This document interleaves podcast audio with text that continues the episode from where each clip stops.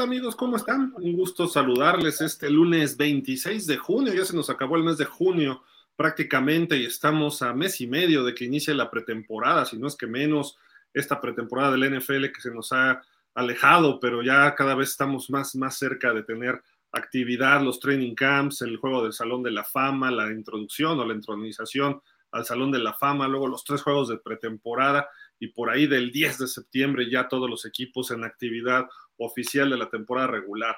No hay muchas noticias como tal, seguimos esperando algunas noticias de algunos jugadores que platicaremos ahorita, pero primero que nada vamos a saludar hasta la ciudad de Jacksonville, Florida, ahí al buen Daniel Velasco ya estrenando estadio y todo listo para las grandes temporadas que vienen para los jaguares. ¿Cómo estás, Dani? ¿Qué dices? Buenas tardes. ¿Qué onda, Gil? Eh, Alex, como siempre, un gusto estar aquí con ustedes. Pues mira, no, no es precisamente en Jacksonville, pero por lo menos así ya estamos, eh, ¿cómo se llama? Eh, mm, visionando el, visualizando el futuro. Estamos visualizando el futuro. Este, desde aquí, desde Farmington Hills para el mundo, este, proyectado en Jacksonville. Sonó como a Los Ángeles Azules, ¿no? Una cosa así. Ándale, algo así. Y vámonos hasta la ciudad de Baltimore, Maryland, ahí con el buen Alex Tobalín. Bueno, casi, ahí en Torreón, a la vuelta. ¿Cómo estás, Alex? Buenas tardes. Gil, ¿cómo estás, Dani? Es un gusto estar aquí otra vez con ustedes. Y pues sí, aquí, pues Baltimore está aquí a unas horas. Llegamos en, en, carro en un ratito. Son, son vecinos aquí. Sí, nomás son unas, una hora más o menos en, en carro y eso, y eso a velocidad media. Llegamos muy rápido. No, pues como siempre es un gusto estar aquí con ustedes, Gil. Pues ya bajando un poquito la temperatura de lo que había sido hace, hace unos días, que aún así estamos todavía algo elevada la temperatura, pero al menos ya estamos por debajo de los 40 grados que habíamos estado superando durante dos semanas consecutivas, entonces ya es un gran alivio. Aquí estamos a 22, 23 el día de hoy con lluviecita. Ayer ya llovió, está refrescando un poco, pero pues todavía sigue muy alto. Yo necesito que baje de los 20 y medio, que es la temperatura ambiente. Pero bueno, en fin, ahí la llevamos, ahí la llevamos en la Ciudad de México, caótica como siempre. Pero bueno, bienvenidos todos, amigos, aquí a pausa de los dos minutos, como todos los lunes, para platicar de la NFL. Saludos a Jefe Sports Media, la Ronda Deportiva, NFL México Fans y todos los clubes de fans que comparten nuestras transmisiones de forma semanal. Un saludo a todos ustedes y bueno, obviamente a la gente que nos sigue en pausa de los dos minutos ya de mucho tiempo y cada vez se siguen agregando nuevos seguidores. Muchísimas gracias por su preferencia y pues vamos a comenzar porque pues todavía no hay noticias ni de Dalvin Cook, ni de Andre Hopkins, ni de Ezekiel Elliott, ni de nada, ¿no? Pero hay algunas otras noticias como que suena más a chisme, a redes sociales, pero es que surgió esto justamente ayer. Eh, de repente Dalvin Cook le pone like a un post de, pues, de una página ahí de Nueva Inglaterra, de la zona de Nueva Inglaterra, donde dice Dalvin Cook, eres un patriota y le pone like, ¿no? Entonces dices, bueno, suena interesante, ¿no? Pero eh, sobre todo por lo que ha ocurrido, ¿no? De que estuvo de Andre Hopkins con los Pats la semana pasada, no llegó a ningún acuerdo y se había dicho, este, Dani, Alex, que a lo mejor iban en paquete, los dos, imagínate, a los dos en los Patriotas, eh, sería interesante verlo, ¿no? E, esta situación. Y bueno, y como publicamos nosotros rápido antes de ir con ustedes en Dolphins México FinSop el otro día en el show de los Dolphins, eh, así están las apuestas para Dalvin Cook de los equipos donde pudiera caer. Los Jets y los Dolphins son los principales. Luego aparecía Dallas, luego los Bengals, luego los Broncos junto con los Bills empatados los Osos y los Ravens, pero no aparecían los Patriotas. Vamos a ver cómo se movió la apuesta esta semana, porque quizá los Patriotas pudieran este, tener, eh, por ahí también habíamos visto el tope salarial, me parece que los Patriotas tienen como 15 millones, déjame ver, sí, por ahí andan en 15 millones, los Jets tienen 24 y los Dolphins tienen 13 que son los equipos como más interesados. Obviamente, y lo decías tú, este Dani, que nadie lo habíamos contemplado también el paquete, ¿no? A Chicago pudiera ser para estos dos jugadores y juntarlos con Justin Fields. Pero bueno, eh, ¿cómo ves esta posibilidad de que todo indica que hay tres equipos realmente que han mostrado interés recientemente en Dalvin Cook? Miami, los Jets y los, eh, los Pats, ¿no? pero los Pats no el equipo, sino los fans. Eh, de alguna forma los Jets hubo un jugador que dijo, vente para acá, acá hay espacio en los Jets. Eh, donde caiga creo que sería muy conveniente para Dalvin Cook, ¿no? No, definitivamente, este, digo, él de alguna manera puede darse todavía ese lujo de esperar un poco, a, analizar bien eh, las ofertas de cada uno. pero bueno, yo creo que por lo que también le ofrece deportivamente cualquiera de estos tres equipos, eh, creo que la, la oferta, bueno, debería contemplar más de ser así de, de estos tres, a los Dolphins y a los Jets. Eh, yo, así, yo a los Pats en el plano deportivo sí los pondría un escalón abajo porque creo que hoy por hoy no tienen ese peso específico que lo podría eh, catapultar a estar en un equipo que le brinde la plataforma para ser contendiente a un Super Bowl, cosa que los Jets y los Dolphins hoy por hoy sí le pueden ofrecer.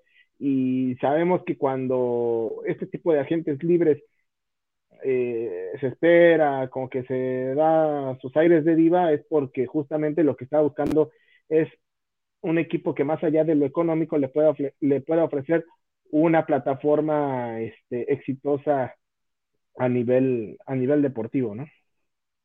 ¿Tú así lo ves también, este, Alex, que a lo mejor los Jets o Miami sería mejor opción para, para Dalvin Cook?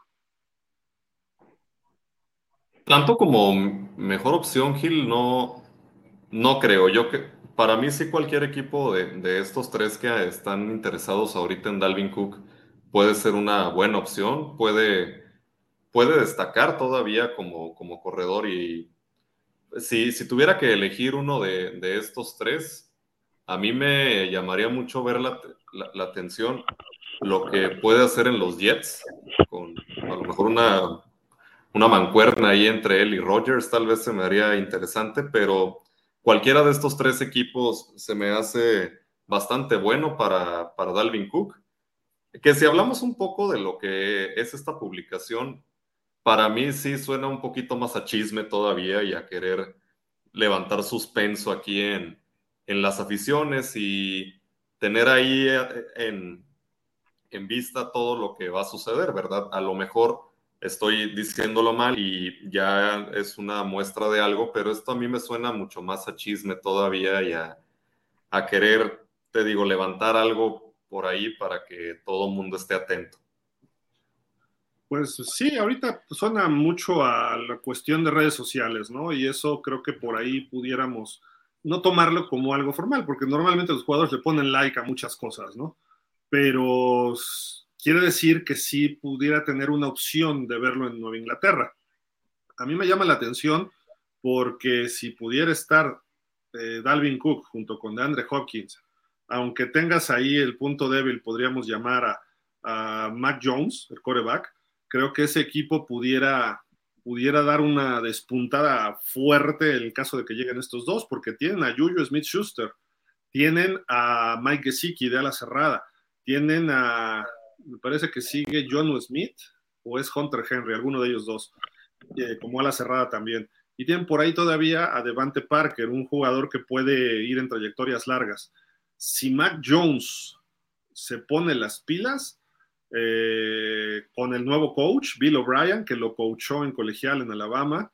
Eh, creo que el coordinador ofensivo, me refiero, en los Patriotas, creo que pudiéramos ver unos Patriotas más competitivos, con una ofensiva mucho más vertical, una ofensiva capaz de hacerle daño a, a las defensivas fuertes que tiene la división, ¿no? Concretamente Buffalo, Jets y Miami.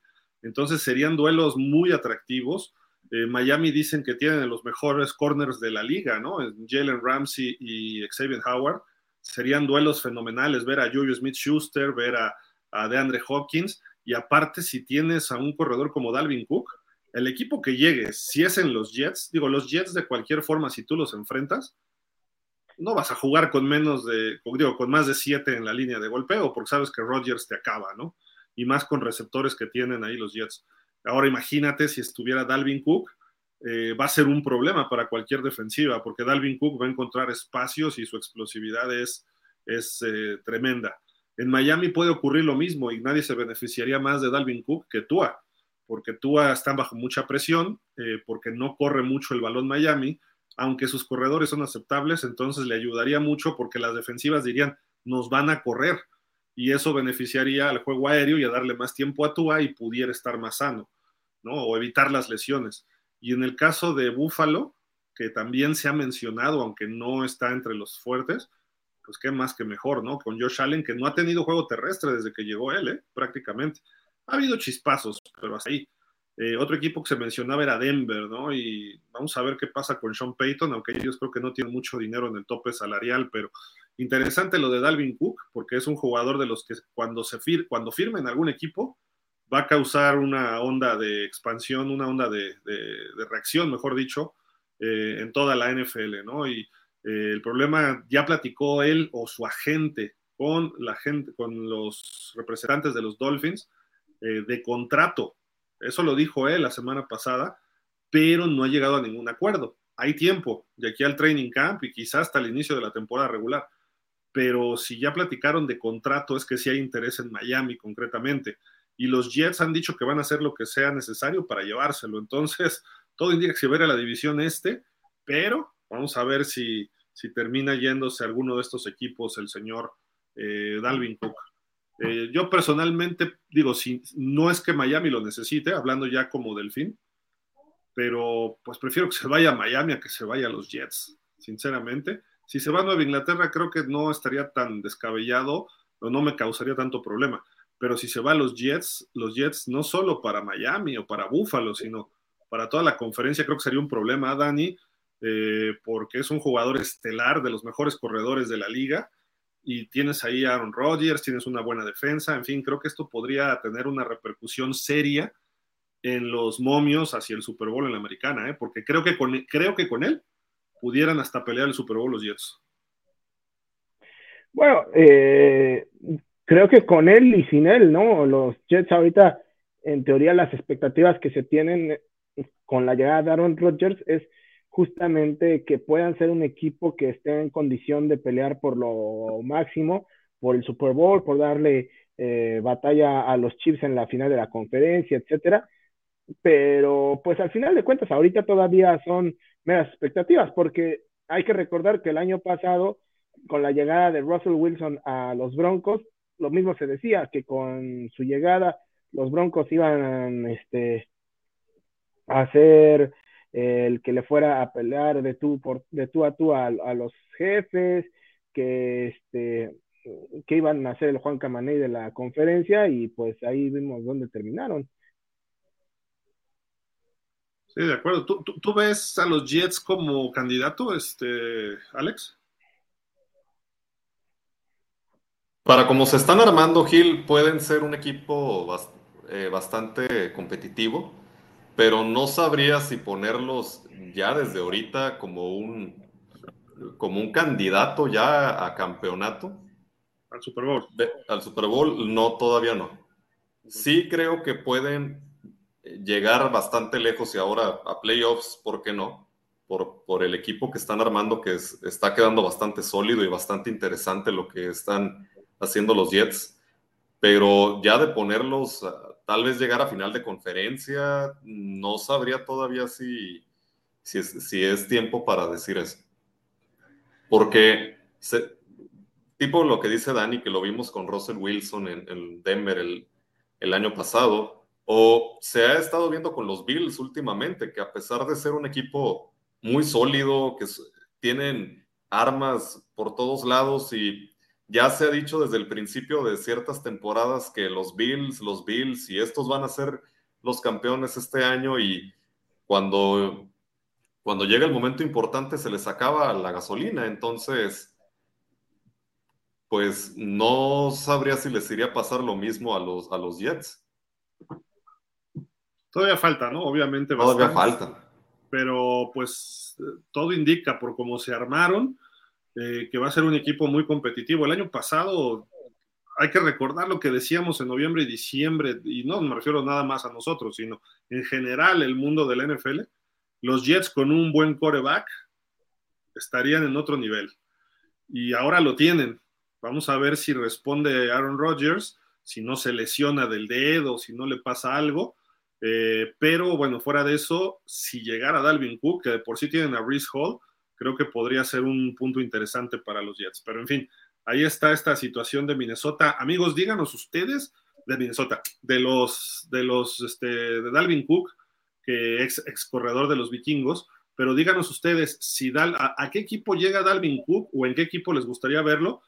Y si llega ese equipo, ese equipo se vuelve eh, contendiente al Super Bowl de inmediato. Si fueran los Jets, si fuera Miami, si fueran los Pats, si fuera Denver o algún otro, los Bills. Eh, los Bills creo que son contendientes para el Super Bowl de todas maneras, pero si llegara a él sería mejores posibilidades. Ustedes díganos, amigos, si así lo ven, ¿no? Si, si Dalvin Cook es esa pieza que les faltaba ahí a, estos, a estos, equipos. Eh, por otro lado, en la conferencia nacional, pues hay noticias, ¿no? Del señor Brock Purdy, el mister irrelevante que se ha vuelto más relevante que muchos otros. Eh, está precisamente en tu territorio, Dani, ahí en Jacksonville, eh, rehabilitándose, porque ahí creo que hay un centro de rehabilitación y ahí están algunos médicos del problema del codo por esa lesión que sufrió en el juego de campeonato contra Filadelfia. Y pues eh, obviamente se espera que esté listo para el inicio de la temporada regular. Pues esta noticia creo que es importante, pero hay que recordar algo, más allá de la lesión, Brock Purdy era novato, Brock Purdy era Mr. Irrelevant. San Francisco es un equipo contendiente al Super Bowl desde hace varios años y lo va a seguir siendo, salvo que ocurra como algo que les pasó hace tres años, ¿no? Que se lesionó medio equipo pero creo que con él o sin él, los 49ers no están mal, o, a lo mejor me equivoco, no sé, tienen a Sam Darnold y tienen a Trey Lance, que tampoco son promesa de nada. Pero tú, tú, tú, crees que Brock Purdy sea, Dani, ese coreback que, los, que les dé ese paso como el que tomó en algún momento Garópolo, por lo menos de llevarlos al Super Bowl? Pues así se estaba este, viendo, ¿no? En su primera temporada, después de que se lesionó Jimmy G, eh, de alguna manera incluso la ofensiva de los Niners eh, entregaba mejores números eh, que con Jimmy G. digo, también entiendo que mucho obedece a que por ser un mariscal de campo novata, novato de tan baja selección en el draft, pues los equipos no lo tenían estudiado, etcétera, etcétera, ¿no? sin embargo, creo que en el aspecto de confianza dio un paso importante eh, en su progresión y creo que eso puede ser un factor que lo ayude a consolidarse esta temporada. Vamos a ver si sí llega eh, para principio del año, para principio de la temporada. Y, y, si es así, si llega, yo creo que pues iba a ser el, el titular y creo que el que pues hoy por hoy mejores cuentas le puede entregar a los Niners, porque como quiera, eh, ya viste lo que te ofrece o lo que te puede llegar a ofrecer. Trey Lance, por más que ya haya iniciado algunos partidos en los años anteriores, eh, pues es una completa incógnita porque se la ha vivido más lesionado que, en el campo de juego.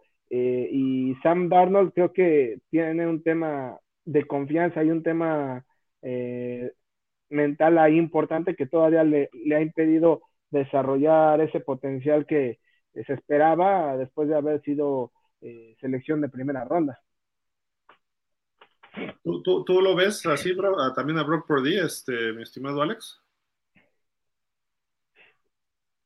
Sí, Gil, para mí sí, sí puede ser una promesa para los 49. Sí se vio un, un cambio cuando entró él después de, de Garópolo. Y a, fin de cuentas llevó al, equipo bastante, bastante lejos. Nos, no sabemos qué hubiese pasado si hubiera terminado ese, ese partido del, de, campeonato contra, contra Filadelfia, pero aún en un año de novato y de ser un, jugador del que nadie esperaba a fin de cuentas nada, llegó, llegó al equipo hasta final de, de conferencia y estuvieron dando pelea. Es cierto que duró muy poco en el campo debido a esta, a esta lesión, pero más allá de que los equipos no lo tuvieran estudiado, pues demostró que pues Mr. Irrelevant pues no es, porque no entró nada más para rellenar ese, ese hueco que, dejó Garópolo después de que, de que se lesionó. Continuó haciendo las cosas bien y el equipo llegó bastante lejos, se quedó a nada de, de llegar nuevamente al campeonato. Entonces, por sí puede ser una, una gran promesa para los 49. Es cierto lo que tú dices, que aún sin, sin él, los 49 van a ser candidatos a campeonato nuevamente, pero es una buena herramienta por D para, para los 49 y para su ofensiva. De acuerdo. Yo, yo personalmente creo que Sam Darnold es el más talentoso de sus corebacks, eh, más que Trey Lance, más que Brock Purdy. Eh, se ha visto afectada su carrera. Digo, cualquiera que pasa por los Jets, su, carrera se ve afectada. O sea, eso es obvio, sobre todo psicológica y emocionalmente. Pero, y tuvo malos coaches, empezando por Adam Gaze.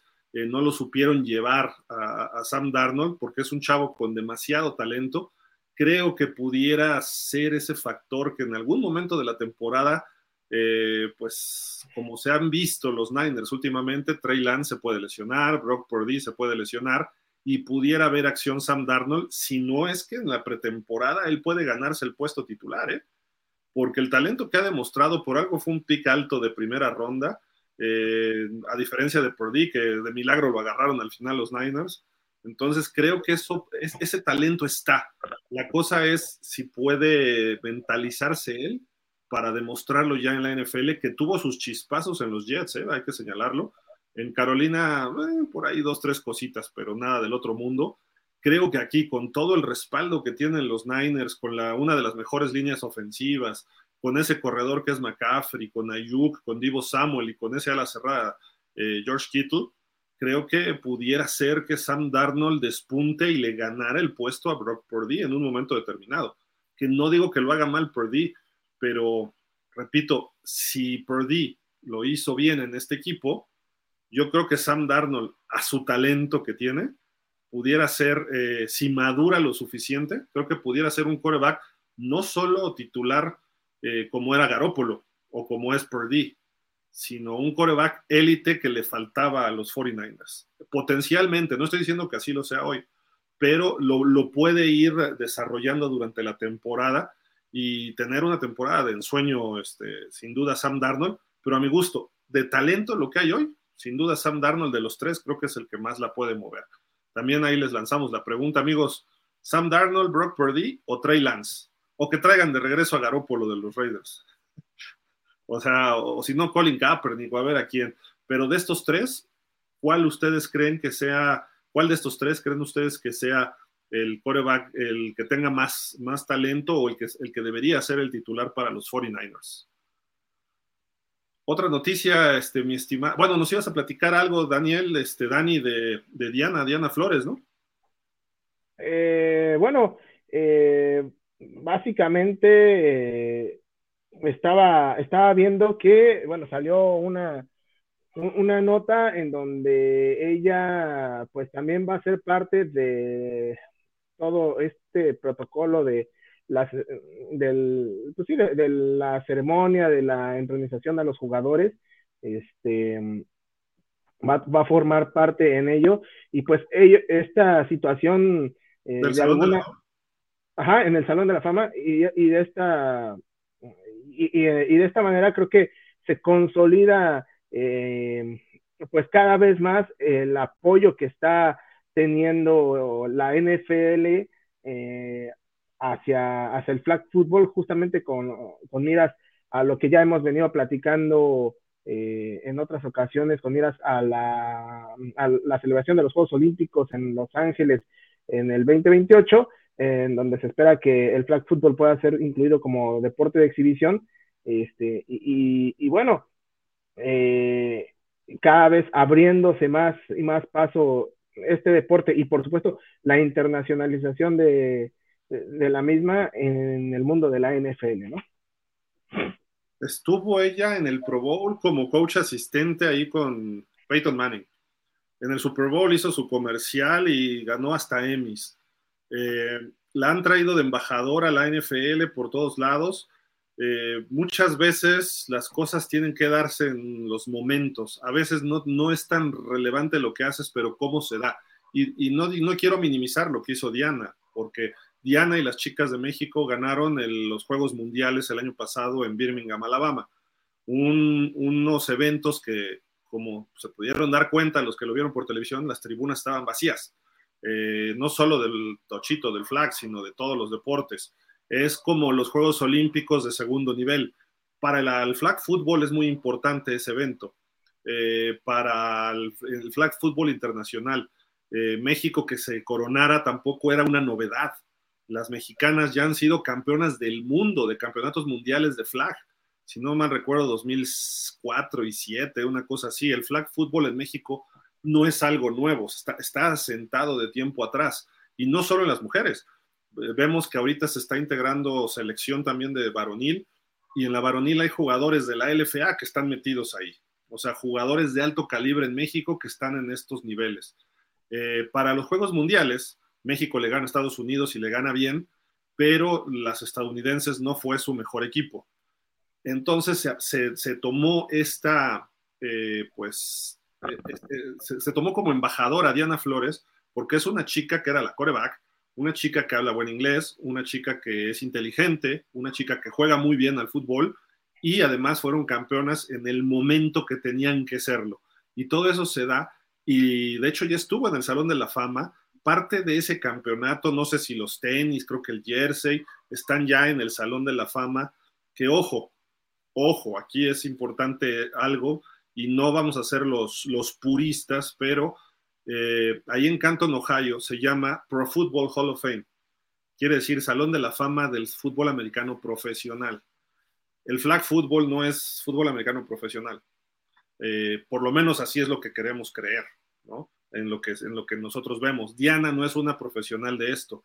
Qué bueno que esté metido en todo esto y la NFL le interesa muchísimo que el flag football se vuelva internacional. Y además quizá pensando a futuro. ¿Por qué a futuro?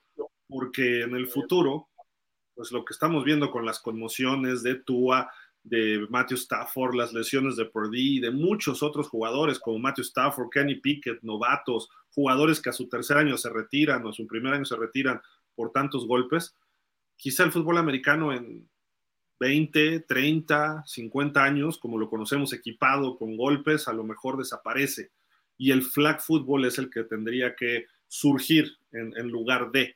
Aunque hay contacto, no son colisiones, como lo decía Vince Lombardi. Eh, deportes de contacto, el básquetbol, el fútbol, el soccer me refiero, ¿no? Este, el ballet, decía, es un deporte de contacto. El fútbol americano es deporte de colisiones. Entonces, pensando en lo que pueda ocurrir y en lo que venga futuro, y muchos jugadores que van a decir, oigan, pues la situación no está fácil ya para muchos exjugadores. A ver cómo está Tua de su cerebro, me refiero a futuro, ¿eh? o sea, sus condiciones eh, cerebrales y muchos otros jugadores que ahorita no sabemos, pero cuando se retiren van a empezar a sufrir los problemas. Eh, a lo mejor se transforma y el flag football va a surgir ahí.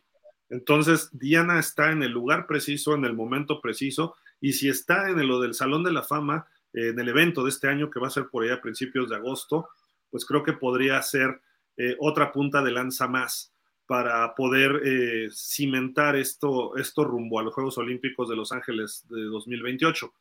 Me preocupa que después de esos Juegos al olimpismo le valga gorro el flag football, porque sería un deporte de demostración y nada más sería porque es en Estados Unidos. ¿no? Este, entonces a lo mejor ahí se olvidaría y cuando sean en Brisbane en el 2032, a lo mejor flag football pues nos vale gorro, ¿no? O sea, Esperemos que no ocurra eso, ¿no? Pero qué bueno por Diana, que siga aprovechando este momento, que se consolide, que ojalá y pudiéramos tenerla narrando partidos, eh, porque habla muy bien, porque es conocedora, porque sabe formaciones. Eh, y no solo ella, sino muchos eh, practicantes del flag football a niveles estelares en México. Eso es lo que quiero decir, ¿no? Nada más. Y en Estados Unidos obviamente se practica también, ¿no? Siempre ha sido una variedad. Y el flag football lo podemos practicar cualquiera. Los viejitos panzones, los niños, las niñas, las mujeres, todos menos las embarazadas, creo yo, y dependiendo en qué meses, ¿no? Pero este, cualquiera puede practicar flag football porque no es un deporte sin contacto, es divertido, eh, puedes, eh, es muy complicado quitarle el pañuelito a alguien, ¿eh? O sea, si, si ustedes lo han intentado, híjole, y más si es alguien muy rápido, así como que tratas, se mueve, mueve las caderas y es imposible, ¿no? Como se vio en sí. Sí, sí, sí. Pero en fin, digo, ahí están todos estos comentarios que, sí, sí valía la pena hacerlos, eh, porque creo que vienen buenos momentos y México puede ser una punta de lanza en todo esto, ¿eh? por los practicantes que hay de flag football. No sé si quieren agregar algo más del tema para ya ir a otros. Dale, dale, sí. Pues, hablando de señores dañados, de golpes, pues Antonio Brown estuvo en el podcast de alguien que parece que pudiera tener también algunas afectaciones, Tyreek Hill, el chita, el receptor de Miami, y dijo que cuando estaba en Tampa, él tenía una, eh, pues acuerdos, una asociación con Tom Brady de que le iba a mandar más pases y que él se sintió como el, el perro callejero, ¿no? Porque cuando le pidió que le diera más pases en un juego contra los Jets, Tom Brady prefirió mandarle pases a Gronkowski para que rompiera su récord y sacara un bono por, no sé si por número de recepciones o por yardas. Y Antonio Brown se enojó, se peleó con el coach, se quitó el jersey, se quitó los, los shoulders, se quitó la playera y se fue a medio partido y ya no volvió nunca a la NFL. Entonces, eh, parte de lo que dice es eso, ¿no? Precisamente Antonio Brown. Eh, pero pues, no sé, está muy extraño, ¿no? Que además aparezca o una mala coincidencia para Tyreek Hill, porque Tyreek Hill la semana pasada se vio involucrado en un pleito, pues, vamos a decir marino, porque no callejero, pero fue en una zona de yates en Miami, que le pega, pues, una especie de sape, ¿no? A, un señor de 58 años, que porque, perdón, el grupo con el que iba Tyreek Hill se querían subir a un yate y sobre todo unas mujeres y algo les dijeron que no, que no tenían autorización, que se bajaran. Eh, hubo algunas discusiones y le pega un un sape a este señor y le dijo, ¿qué no sabes quién soy yo? Yo soy el número 10 de los Dolphins y no sé qué, y se puso en un plan muy altanero, ¿no? El señor Tyreek Hill. Eh, pero el caso es que al principio dijeron, pues ya ahí murió, ahí quedó y ahí murió. Pero en la semana, a finales de la semana pasada, dice eso, creo que fue el viernes concretamente, no, el jueves, el jueves, eh, el señor este sí fue a levantar cargos. Entonces, eh, Tyreek Hill pues hay videos y Tyreek Hill va a tener que pasar un proceso de esta situación y pues a lo mejor se arregla con 10 mil dólares, 50 mil, lo que el señor pida, a lo mejor lo callan. Pero Tyreek Hill no es su primera situación en la NFL. Alex, este cuate amenazó a la mamá de su hijo porque su hijo llegó con una fractura de brazo después de estar con él y le dijo, oye, pero el niño te tiene miedo, no sé qué, y, él, y lo grabaron y dijo, y si tú te pones muy loca, te hago lo mismo, y no sé qué. Y la NFL lo perdonó cuando estaba en Kansas. Cuando estaba en colegial, golpeó a la mamá de este niño cuando estaba embarazada y al grado que el escándalo se hizo que también se calmó la cosa, pero lo echaron de Oklahoma State y terminó, no me acuerdo en qué otra universidad. O sea, es un cuate que tiene algún problema que a lo mejor es consecuencia del CT, pero vamos, vamos a poner Entonces, eh, para Miami, y la pregunta que hacemos, este, Alex, si Tyreek Hill es sancionado o suspendido cuatro juegos, ¿qué tanto le podría afectar a Miami no contar con él? Porque es el jugador que más gana, es el jugador que más yardas tuvo el año pasado por pase y la ofensiva era la base, él era la base de la ofensiva. Sí, Gil, mira, si, si les llegara a faltar Gil en, el, equipo, en su ofensiva, Sí les va a afectar bastante porque, bien lo dijiste, pues es la figura, es el que, el que hace todo básicamente y creo que aquí tendríamos que volver un poquito al, estado de salud de, de, Tua, que pues no sabríamos cómo, cómo se va a encontrar.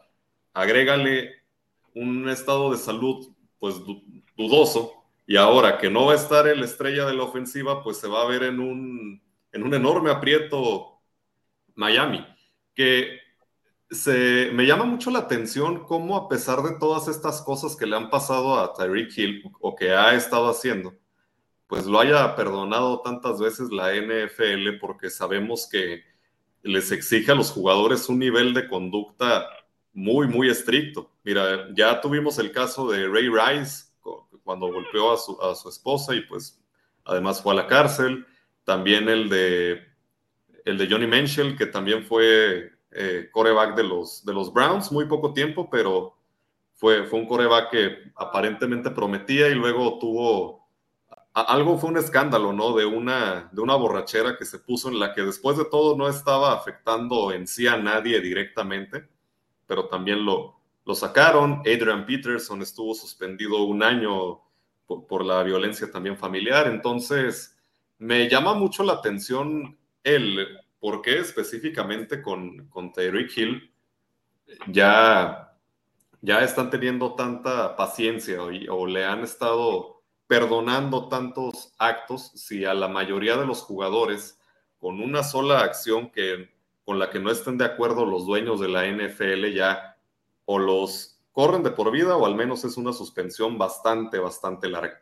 Entonces, pues ahí tiene que cuidar mucho Tyreek Hill sus acciones porque puede terminar haciendo algo que no le va a costar nada más una sanción del, del deporte, sino probablemente legal. Sabemos que allá en Estados Unidos las, las leyes son muy diferentes, son muy estrictas, entonces tiene que cuidar lo que hace y pues esto de decir que porque yo soy el número 10 de Miami, pues es arrogancia, a fin de cuentas. Sí, eres, puede ser el estrella del equipo, puede ser alguien que muchos en, esa localidad admiren porque, porque eres alguien importante, pero no te hace diferente realmente. O sea, eres una persona como cualquier otra que si vas al, al mercado, pues tienes que hacer fila igual, no gozas de ningún privilegio ni, ni nada. Yo, Ahora, creo que lo hace diferente, pero ¿sabes en qué sentido, Alex? Que lo que él haga repercute algo más grande, ¿no? Se hace más grande. ¿Eh? Sí, sí, sí, sí, eso sí. Bueno, en, en, eso sí. En eso sí, pero precisamente porque eres una persona que todo el mundo conoce. Entonces, pues sí, te estás ante los ojos de todos, entonces en eso sí tienes razón. Y aquí quería agregar un poquito de lo que platicabas tú del podcast que, que tiene Tyree Hill en el que habló con, con Antonio Brown, que Brown también comentaba que estaba molesto porque en aquel juego con los Jets, que, estaba jugando con, con, los Bucaneros, e, él pidió que lo sentaran, pidió que lo sentaran porque no se encontraba completamente bien de, de salud y que aún así lo, lo metieron. Y que también él describe a Brady como alguien que no le interesa realmente sus compañeros porque le dijo que mira, son los Jets, o sea, es un es un dulce, es papita, no, no vamos a batallar. Entonces, yo te mando unos 10, 12 pases y, ya. Pero que a fin de cuentas la petición de Brown era, no me metan a jugar, no me metan a jugar porque no me encuentro en un estado de salud completamente bueno para, para jugar. Por más que sea un equipo al que podamos sacarle fácil el partido, que podría ser un partido de trámite, no estás exento de que te vayan a golpear. A fin de cuentas, el deporte es, es 100% golpeo, colisión, como lo acabas de decir. Entonces, quería que lo cuidaran un ratito y el equipo dijo, no, entra, en los trancazos. Entonces, eso fue también algo de lo que Brown estaba molesto y, fue algo de lo que comentó en este podcast de Tyreek Hill que se llama It Needed to Be Said, se tenía que decir, se, tenía que, decir. Se tenía que decir y se dijo. Ah, se, tenía que decir y se dijo. Le faltó agregarles. Yo creo que pensó que iba a quedar muy largo el nombre, pero, pero sí, también fue algo de lo que comentó en el podcast de Tyreek Hill. Sí es cierto que tienen conductas muy similares, entonces ambos pueden ser ya un, un daño, pero sabemos que es consecuencia del, del deporte. A, a eso se exponen, que estén protegidos, que estén entrenados no garantiza que no vayas a sufrir daños. Y, no necesariamente es consecuencia del deporte, porque hay jugadores que han pasado muchos años jugando, han sufrido conmociones y no son violentos. ¿no? Sí, también. O sea, también. tiene que ver con su formación, con lo que vieron de chiquitos, con su, barrio o lo que sea, ¿no? Pero, ahora sí que les falta más barrio, ¿no? algunos y otros les sobra, ¿no? Pero, sí. pero bueno, creo que por ahí va. Oye, Dani, de lo de Tyreek Hill y de este Antonio Brown, ¿qué, cómo ves esta situación? Tyreek Hill si lo, suspenden, Miami abre contra los Chargers de visitante, luego visita a los Pats, luego creo que recibe a Buffalo y tiene por ahí un partido, no me acuerdo el otro, creo que es Denver. O sea, son cuatro partidos fuertes. Eh, y me preguntaba Antón el otro día, sin Tyreek Hill, ¿qué posibilidades tiene Miami de ir a los playoffs y al Super Bowl? Yo le dije, pues yo creo que 50 y 50 pero ya viendo estos partidos de inicio, Miami no puede empezar mal porque la temporada viene, es uno de los calendarios más complicados. Entonces, eh, ¿tú cómo, cómo verías si no tuvieran a Gil en el arranque de la temporada? Híjole, es que la verdad es que sí estaría muy complicado porque entonces eso obligaría definitivamente a Jalen Waddle a, a, cargar con el peso de, de las recepciones, ¿no? Y rezarle a todos los santos para que Tua también permanezca sano, híjole, la verdad es que sí es un panorama bastante, bastante eh, complicado para Miami en caso de que haya algún tipo de suspensión.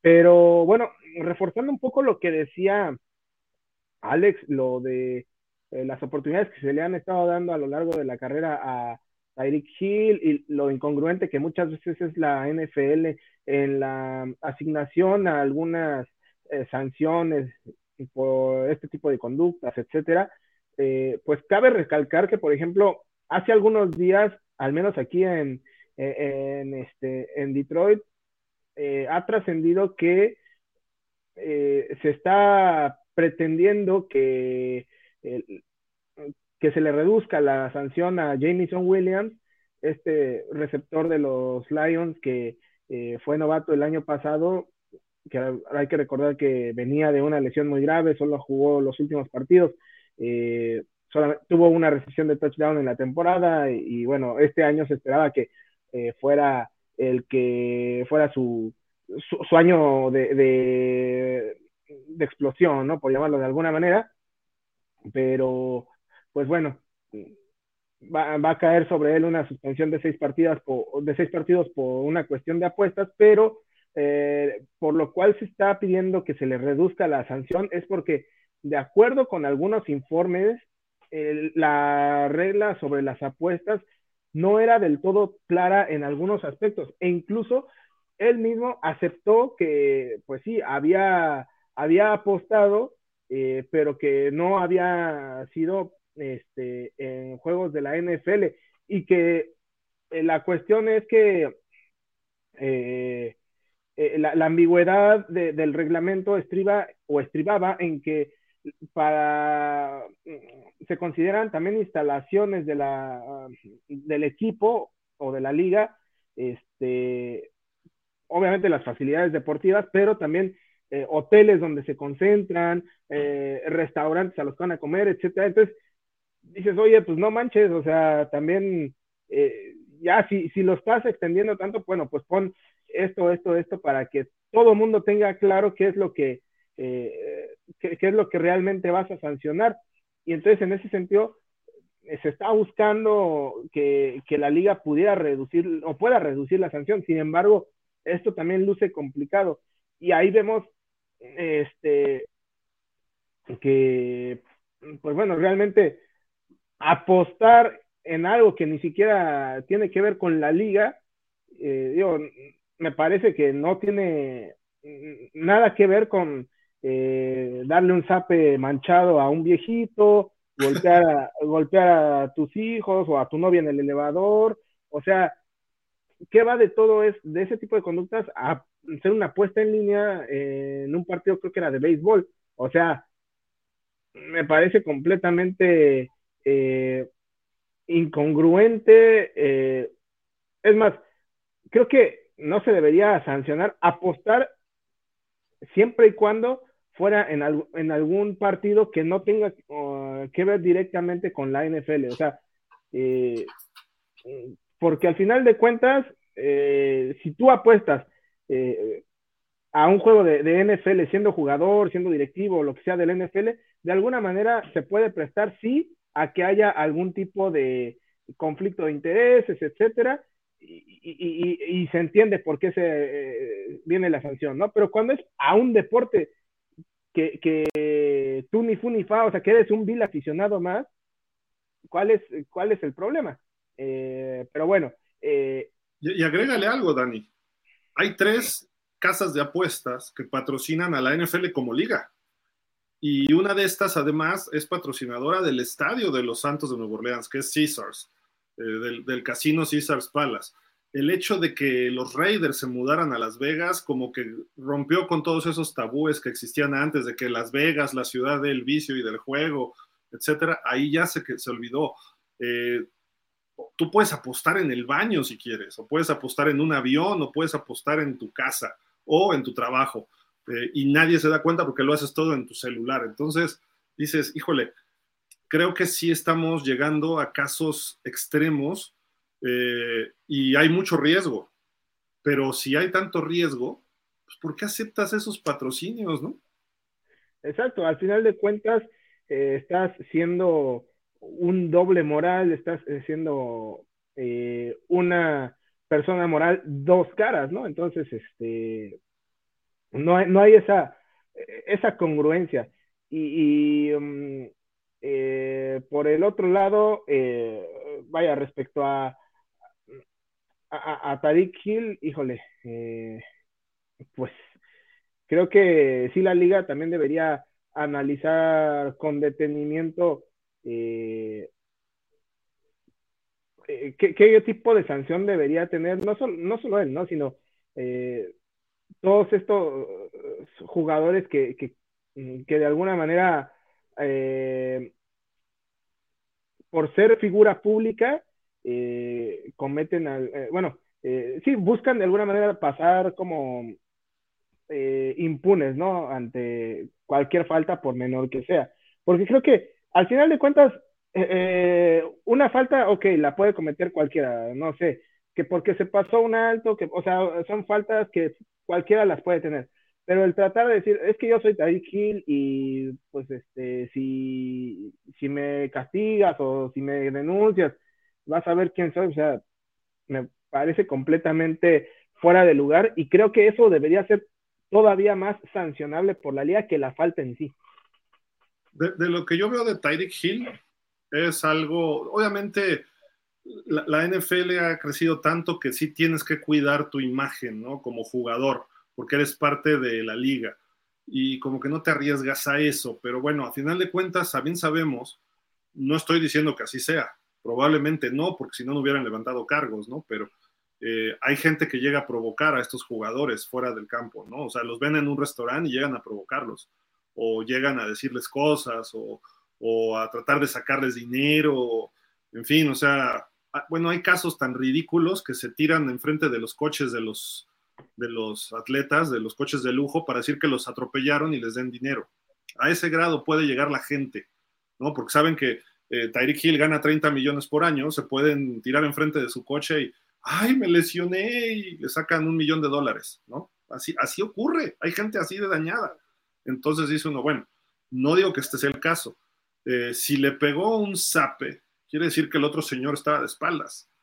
Eso ya para empezar sabemos en términos, pues, no quiero sonar así como que, bueno, cuando te estás peleando con alguien, no, no, este, si te dan la espalda, pues ya está rehuyendo al, a cualquier conflicto, ¿no? Este, ah, sabes que ahí nos vemos y te das la vuelta y te vas y ¡paz! te dan un golpe por la espalda. Además de que es, pues, de poca clase, es cobardía.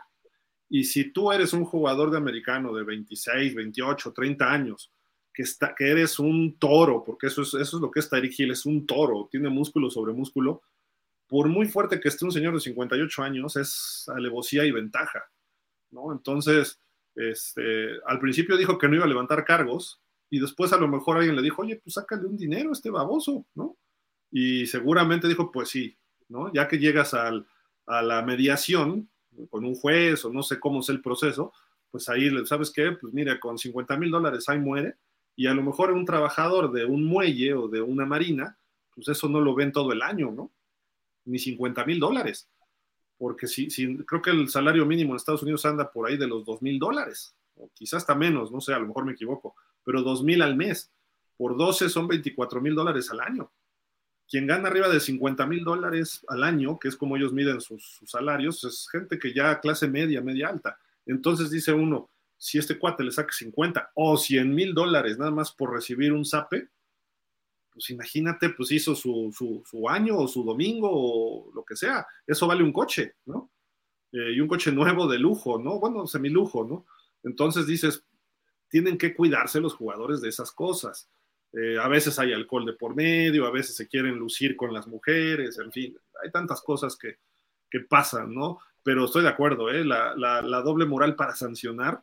De Sean Watson se fue a 11 partidos y lo que hizo, pues es muy grave si es que realmente hizo todo eso.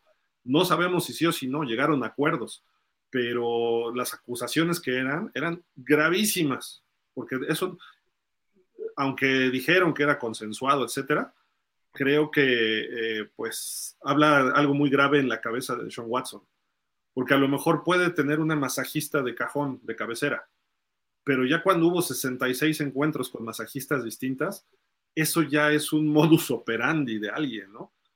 Entonces ahí sí ya creo que se va a otro, a otro nivel, tendría, tienen que tratarlo y se está tratando y creo que él va por buen camino, o sea, no dudo de eso, pero la sanción que le vas a dar a un Tyreek Hill por un zape, por una discusión en la calle, creo que no tiene nada que ver con lo que, o sea, si, si, a, si Tyreek Hill le dan cuatro o cinco juegos, se me hace exagerado, pero a lo mejor digo, depende cómo se dé la situación. Si Tyreek Hill fue el agresor, si estaba borracho, si estaba eh, altanero, a, lo mejor lo vale y más, no lo sé. Pero hay que tener cuidado, ¿no? Y es muy difícil sancionar como liga, ¿no? Para, para estas situaciones. Pero es un jugador élite, el mejor pagado, el receptor mejor pagado de la liga. Eh, estaba hablando esa semana de que voy a ser el primero que llegue a las 2.000 yardas y sale el domingo con eso. Ahora si sale con domingo 7, dices, no, espérame hay que, hay que poner cuidado en este tipo de jugadores. Pero en fin, ese tema esperemos que no pase a mayores ni para el señor de la Marina, ni para Tyreek Hill, y mucho menos para los Dolphins, ¿no? Pero bueno, eso es para mí. Ustedes creo que les vale gorro, ¿no? Pero, pero, lo que dices, este Dani, el año pasado Calvin Ridley, un año completo por apostar. Sí, eh, aunque bueno, creo que en el caso de Calvin Ridley sí había sido en un partido de, de NFL sea, ahí pues se puede entender, pero cuando es, insisto, en un deporte que ni siquiera es la NFL, porque creo que en el caso de Jameson Williams, a ver, era, era béisbol, este, si no mal recuerdo, o sea, dices, o sea, espérate tantito. Sí, de acuerdo. Bueno, el que le apostó con todo a un equipo y terminó perdiendo se llama Daniel Schneider el dueño de los Washington Redskins en su momento, del 99 hasta el 2023, el señor de la izquierda, hizo apuestas, o sea, él no apostó nada, pero a lo que voy es que invirtió en este equipo, sí, en algún momento fue el equipo más valioso de la NFL, de acuerdo a Forbes. Es el único equipo que ha quitado del número uno a los Cowboys en la historia de estas listas desde el 1998 hasta la fecha. Eh, estuvo ahí como 3, 4 años eh, parecía cuando llegó que empujaba muy fuerte, etcétera, pero pues ya aceptó él desde hace como dos meses ya la oferta del señor Josh Harris, que es el señor que está ahí al lado derecho junto a Magic Johnson, que va a ser uno de sus socios, eh, para comprar, para la venta de este equipo. La NFL no decidió nada de esto en la reunión de dueños de primavera, hubo dos reuniones, eh, pero va a haber una junta, una reunión específica el 20 de julio con él para ya autorizar o formalizar esta compra, ¿no? Va a ser la compra uh, más cara o la venta más cara de una franquicia deportiva en el mundo, hasta lo que se ha registrado hasta ahorita. Van a ser 6.050 millones de dólares. Eh, la NFL tiene que votar 24 de los dueños por lo menos, o lo que es equivalente a tres cuartas partes. Votar por cualquier cosa que se decida en la NFL tienen que ser tres cuartas partes y pues prácticamente todos los dueños ya están en contra de Schneider, Schneider ya lo aceptó, entonces quiere decir que esto ya nada más es una simple formalidad. Así de que los Commanders van a tener un nuevo dueño, el señor George Harris, que pues es dueño de los Nets, de, de Nueva no, perdón, de los Sixers y de los Devils, ¿no? Los Devils de hockey, me parece.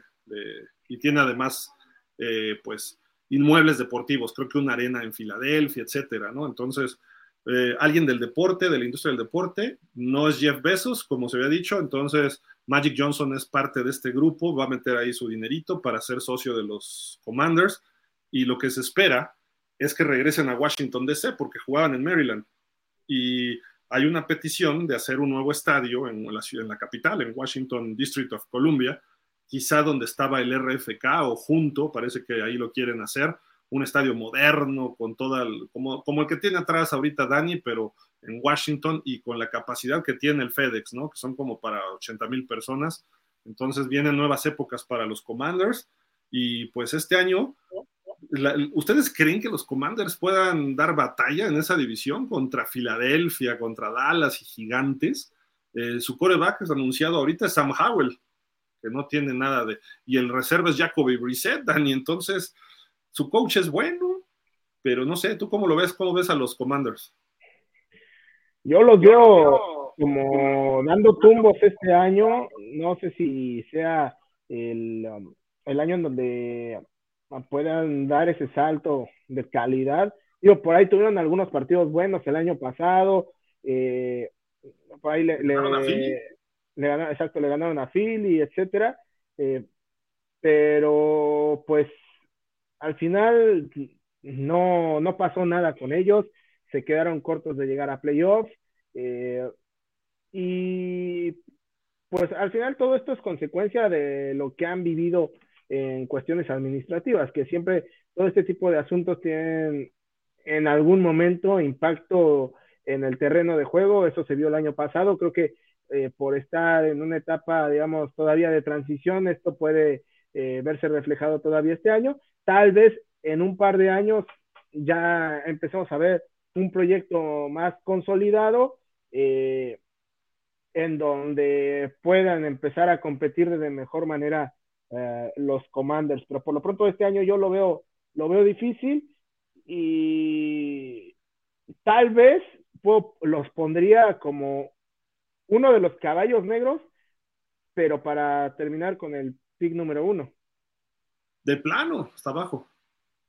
Pero, o sea, pero digo, todavía como caballo negro, ¿no? O sea, porque, digamos, como candidatos principales, eh, por ahí puedo poner a, a, los, este, a los Cardinals, eh, puedo poner, este, a, a, los, híjole, no, yo, yo veo, fíjate que yo veo más abajo, eh, hoy, a, los submarinos, digo, a los Titans, este, ¿Qué? Van a implotar, ¿no? ¿Qué? mira, no estoy, eh, ¿qué, ¿qué, le pasó al Titanic? Se hundió. ¿Qué le pasó al Titan? Se hundió. Ahí están los, los Titans, se van a hundir. Pero bueno. Y este. Sueños guajiros, Dani, sueños guajiros. Y. eh, ¿quién, más, ¿Quién más? Este, por ahí. Este. Bueno, no sé, ¿no? Pero creo que sí, principalmente. Eh, principalmente los Cardenales, ¿no? Y a los, a los Commanders yo los pondría en un, en un segundo plano, por eso digo como caballo negro para estar abajo. Alex dice, queremos un solo equipo en Maryland que sea Baltimore y que se vayan los ex Redskins, que se vaya el fútbol team y que se vaya Commanders, que se vayan a DC. Vámonos, diría, diría Tyreek Hill, it had to be said, it needed to be said. Mira, Gil, nada más aquí agregando un poquito a lo que, bueno, yo que quería decir también, pues sí, yo tampoco creo que los, que los Commanders puedan ser algo, pues un equipo tan competitivo todavía en su división. Creo que todavía necesitan ajustar ahí ciertas cosas y pues ahorita con el coreback tienen, no, no veo que puedan ser un equipo prometedor, no siento que les falte mucho para que ya den este, este brinco y que ya puedan hacerle la vida de cuadritos a, los otros tres equipos de su, de su división.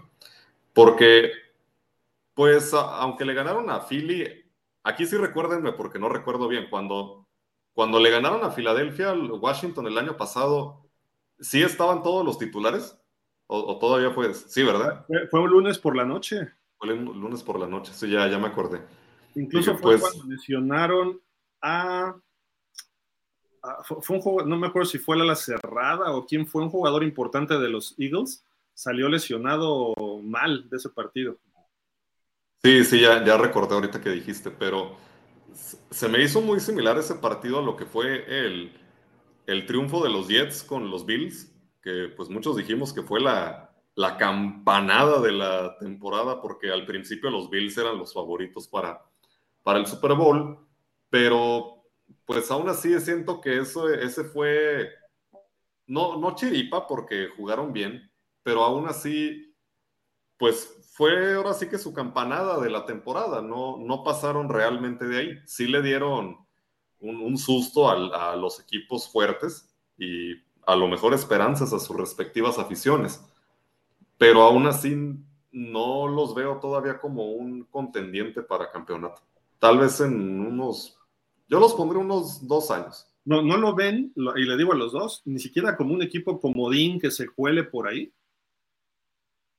Como un comodín. dijo que lo ve hasta peleando a veces el primer pick del draft, pero como un comodín, podría ser, podría ser que sí entre como, como un comodín, pero no lo veo como para campeonar división o, ya pasar probablemente de la ronda de comodines, si, es que, que, sí pasa no, como comodín, no lo, no lo veo. Yo, yo, yo sí los veo como, eh, eh, peleando playoff. ¿eh? Uno, digo, hay muchas teorías de complot y de conspiración, etcétera, pero nuevo dueño, la NFL es más noble con estos equipos para levantar un poco el mercado, etcétera, ¿no? Pudiera darse, no sé. Eso habría que estudiarlo y comprobarlo. Que si lo, si lo vemos a lo largo de la historia, ha ocurrido, ha ocurrido, ¿no? De repente hay ciertos equipos que tienen mucha ayuda y llegan lejos, ¿no? O sea, ayuda me refiero de que todo se da, no que les echen la mano. Pero digo, hay que preguntarle a los Rams, ¿no? Aquel Super Bowl 53, que no le marcaron como tres castigos en una jugada a ellos y se metieron al Super Bowl, pero bueno, ese es otro rollo. Eh, el asunto es, este, tienen defensiva y bien, les falta uno o dos jugadores, su ofensiva tiene estrellas, quizá lo que le falta es coreback, pero tienen ahí a Howell y tienen ahí a Brissett, coaches, tienen buen staff de coacheo, el año pasado estaban peleando hasta las últimas semanas, y de repente sí perdieron un partido y ni siquiera sabía el coach Rivera que si perdía estaba eliminado, ¿no? Y él creía que seguía en la pelea. Eh, creo que no están tan lejos los, los, los Commanders. Y ojo, Filadelfia perdió a sus dos coordinadores. Dallas perdió un coordinador y Dallas lleva dos años sanos. Entonces, Dallas es un equipo que se lesiona con que le hagas así. Los gigantes sorprendieron el año pasado pero tienen ya problemas porque Saquon Barkley como que ya no quiere firmar, entonces puede haber algunos problemas extradeportivos que bajen un poco a los gigantes. Y con que gane uno o dos partidos más, Washington se metería a playoff. No digo campeón divisional, ahí sí creo que a pesar de todo, Filadelfia y Dallas siguen siendo los equipos fuertes, pero a lo mejor en una de esas se meten a playoff o aprietan la división y pueden ser campeones divisionales, más remotamente, pero pudiera, pudiera darse, pudiera darse. Eh, la, NFL cambian las cosas de un año a otro radicalmente. ¿Se acuerdan que San Francisco llegó al Super Bowl y rompiendo este, récords y rompiendo la liga y al año siguiente ni siquiera playoff? Se les lesionaron como siete jugadores titulares, Bosa, Garópolo, entre varios, ¿no? Entonces, ¿por qué pensar que no pueda ocurrir algo así? Eh, con Dallas, por ejemplo, Dallas está más susceptible a lesiones. Eh, además, Dallas siempre es de los equipos que este, hacen ese bust, ¿no? O sea, cuando más esperas de ellos es donde se vienen para abajo, ¿no? Entonces, Filadelfia se ve consolidado, hicieron un buen draft y parece que pueden mantenerse, ¿no? Entonces, habrá que ver. Pero Filadelfia ha trabajado bien los últimos 7, 8 años, pero los gigantes también puede haber sido chispazo de un año. Yo sí podría ver a Washington en playoff, eh, peleando playoff este año. Eh, yo, no, yo, yo no veo tan abajo como Dani que pudieran pelear el primer pick, pero tampoco se sabe, así como para arriba, tampoco podemos decir lo mismo para abajo, ¿no? Les puede ocurrir a ellos las lesiones que les ocurrieron, ¿eh? Chase Young estuvo fuera todo el año prácticamente, y por ahí tuvieron algunas lesiones en jugadores, sobre todo en la posición de coreback, entre Carson Wentz y el mismo Howell, etcétera, ¿no? Pero en fin, Ahí está la situación de los, de los Commanders. El 20 de julio se va a formalizar la venta y ya habrá nuevo dueño en la NFL, el, dueño más, más novato, más joven, mejor dicho, Josh Harris con Magic Johnson como socio. Pero bueno, ¿qué les parece si vamos eh, a las películas? Vamos. Vamos, vamos. habíamos dicho que íbamos a ver, creo que estas, déjenme ver. Sí, íbamos a ver estas, ¿no? Airbot, The Long Shots, Paper Lion.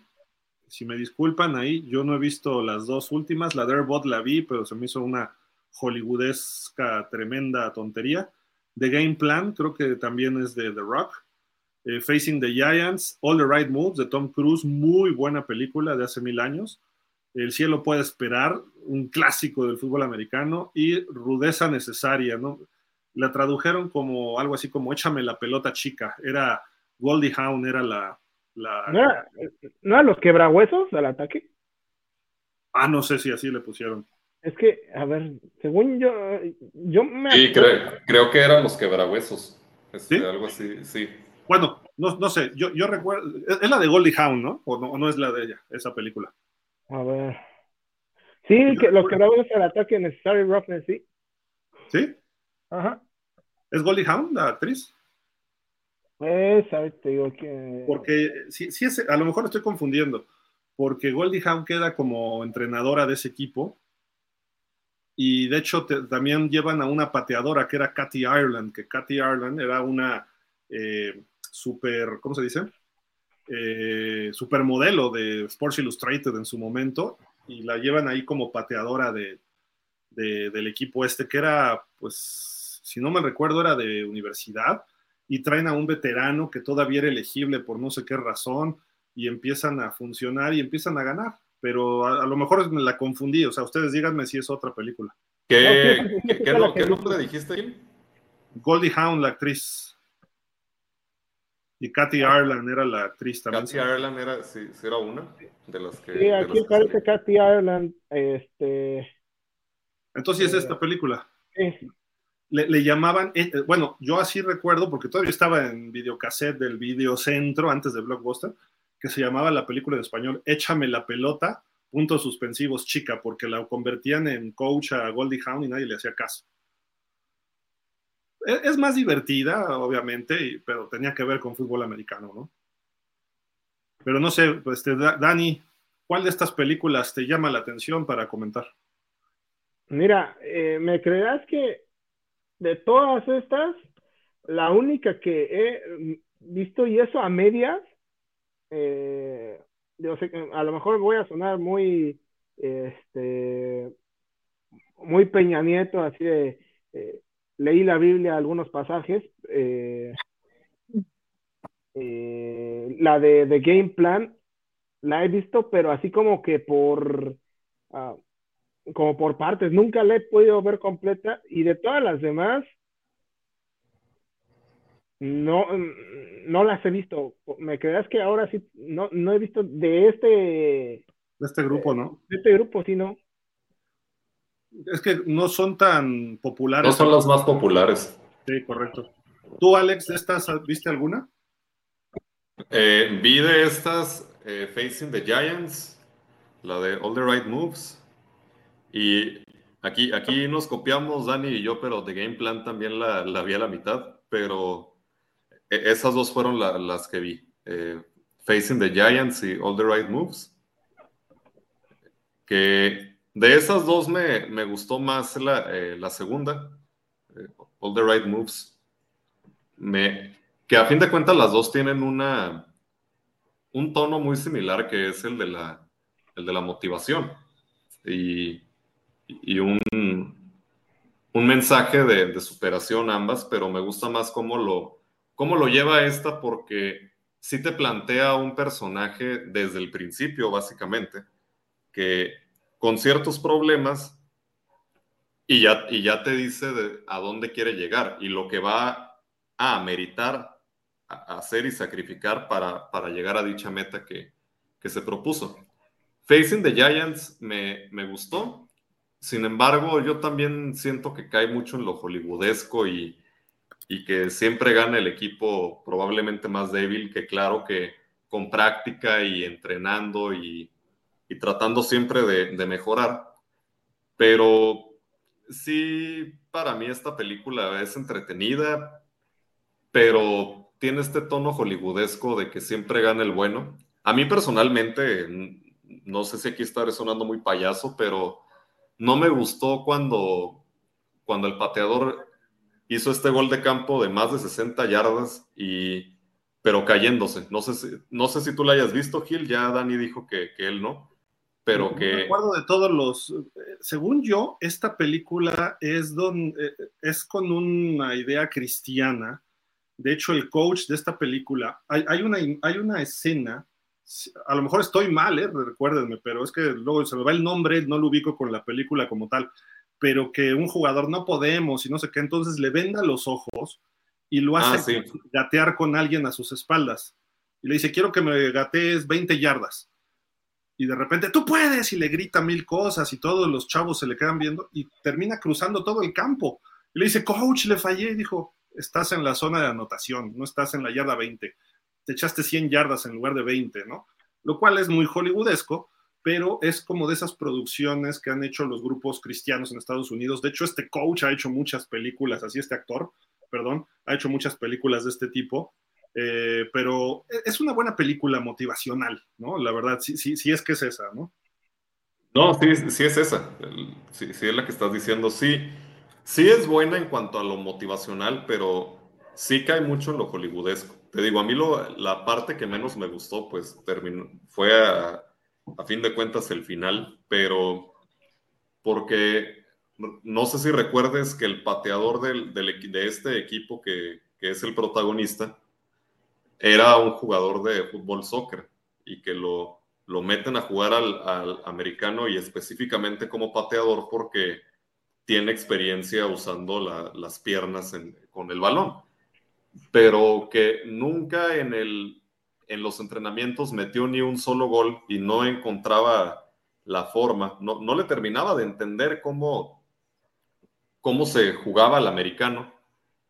Y la única patada que tiene en prácticamente todo el partido, en, el partido final, es un gol de campo de 61, 62 yardas. Y, cuando patea el balón, se cae. sale volando él hacia, hacia adelante de que se cayó de lo, fuerte que dio la, la patada.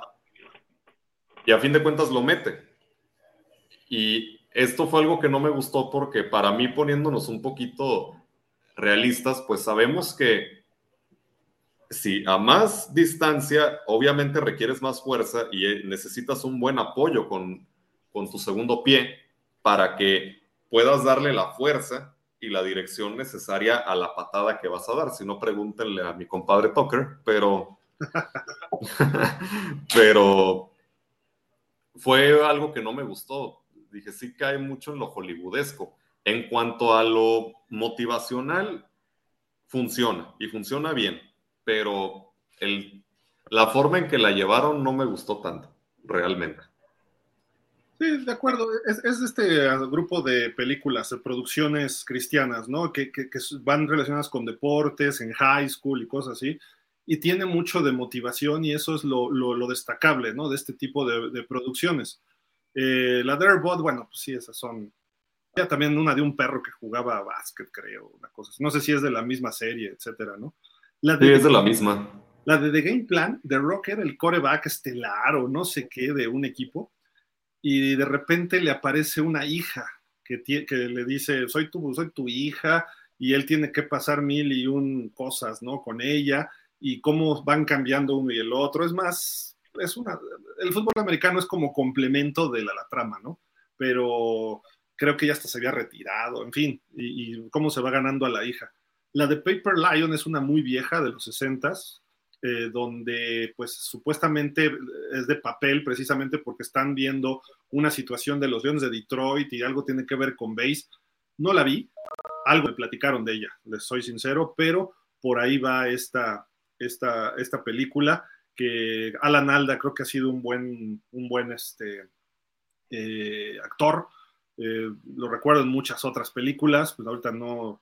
Eh, hay una que sale con Michael Douglas que es El Juego, se llama, que termina Michael Douglas lanzándose al vacío, pero él estaba ahí, en fin. Un actor que ha estado en muchas películas importantes. De Long Shots no tengo ni idea, pero de All the Right Moves y de Heaven Can Wait les puedo hablar horas de esas dos películas.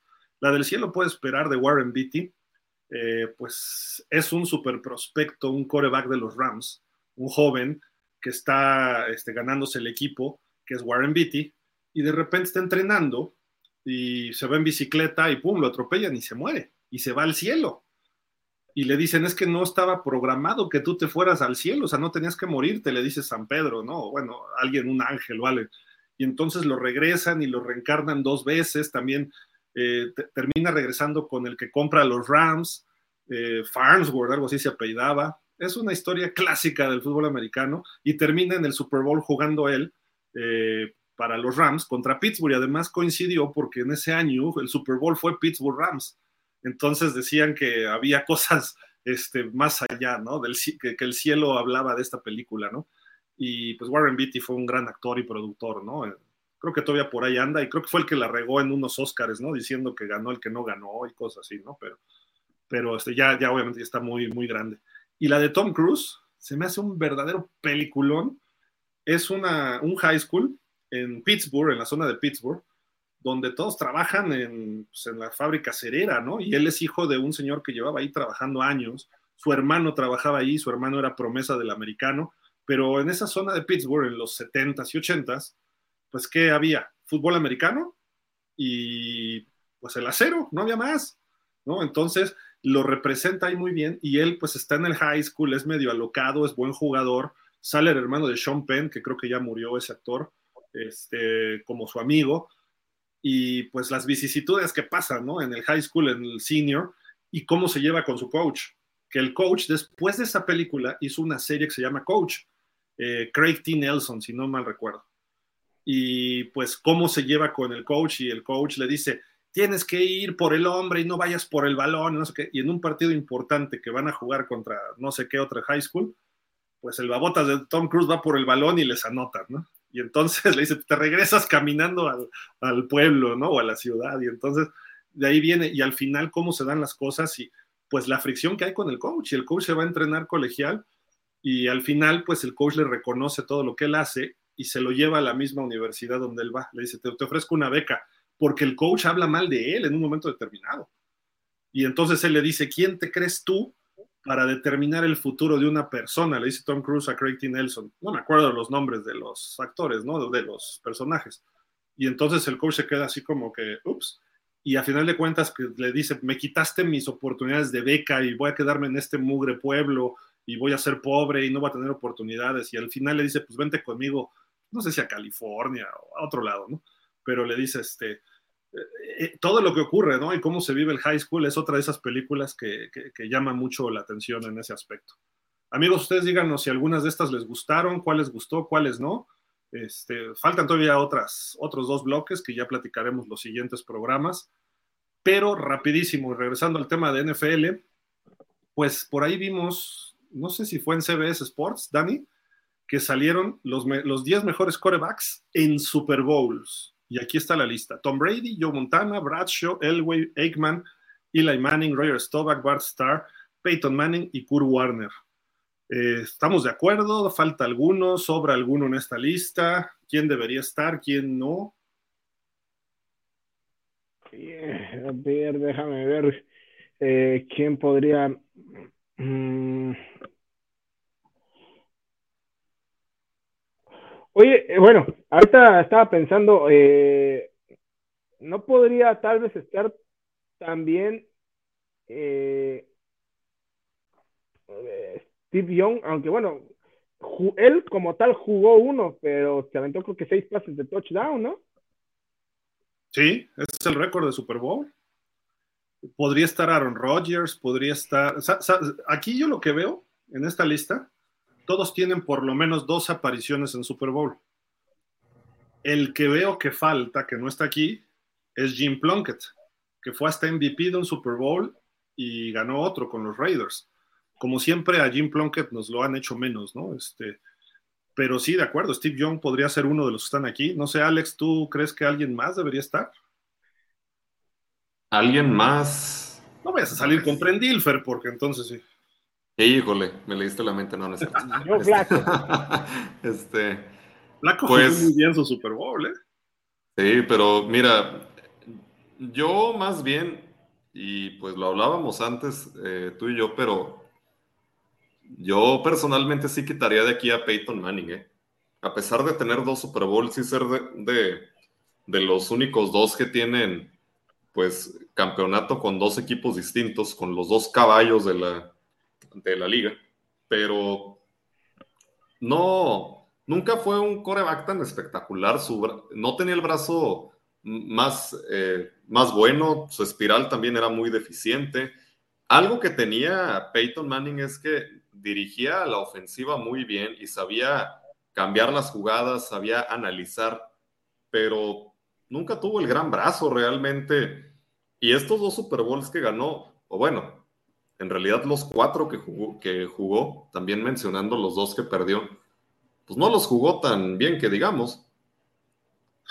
Estoy de acuerdo. No, no, no, no, lució realmente en ellos. En, en el, en el último que ganó, que fue el de los Broncos contra las Panteras de Carolina, los que hicieron la chamba fueron la, defensa de los Broncos, realmente. Y, pues el de los Potros tampoco fue la figura del, partido, y ya no hablemos de, los dos que perdió, como los perdió entre ellos el de el que perdió contra los halcones marinos de Seattle, contra Russell Wilson, nada más un 43 a 8 en el marcador. muy mal pues realmente para mí Peyton Manning no tendría que estar aquí. Si le vamos a dar el, mérito de que es de los únicos dos que ha ganado, perdón, de, los únicos eh, corebacks que ha ganado campeonato con, con, dos equipos distintos, puede ser, pero aún así no, no creo que debería de estar en esta lista Peyton Manning. E, estoy de acuerdo un poco con lo que dices, este, Alex, en el sentido de que los dos que ganó, el que gana con Indianapolis, cayó un tormentón en Miami y lanza un pase de touchdown, pero ese partido se vio muy bien el corredor Joseph Adai. Le dan el MVP a él, pero sus números son muy regularcitos. Eh, de hecho, iban perdiendo en general en el partido, le costó trabajo, la defensiva hizo gran labor. Eh, por ahí interceptaron algunos pases a, Rex Grossman, que bueno, no sé, es de esos corebacks que no sé cómo llegaron al Super Bowl. Eh, pero en general Peyton Manning no fue un factor en ese partido. Y el que gana con Denver, obviamente, ¿no? Es de los pocos Super Bowls que el quarterback campeón no lanza un pase de touchdown. Se fue cero touchdowns por una intercepción. Eh, lo único que hizo fue una conversión de dos puntos. Eh, ganaron 24-10. Hubo un touchdown defensivo y los otros fueron corriendo. Entonces dice uno, a ver, este, pues, y hasta Peyton Manning dijo, gracias a Von Miller, mi último campeonato, ¿no? Entonces, yo, sí creo que, por ejemplo, hasta Kurt Warner debería estar arriba de él, porque Kurt Warner cuando perdió los Super Bowls, Dani, jugó muy bien con los Cardenales y con los Rams, ¿no? Sí, o sea, creo que en todo se aventó, eh, bueno, no en, el primero no, pero en los otros dos creo que sí se aventó por lo menos tres pases, ¿no? De anotación. Sí, más de 300 yardas. Uno tuvo, creo que fue el primero de, el que le gana a los, a los Titans fueron 400, fue el primero de 400 yardas. Sí, no, o sea, la verdad es que eh, por él no quedó, o sea, realmente por esa atrapada que se aventó mágicamente San Antonio Home, que tú dices que, que no fue.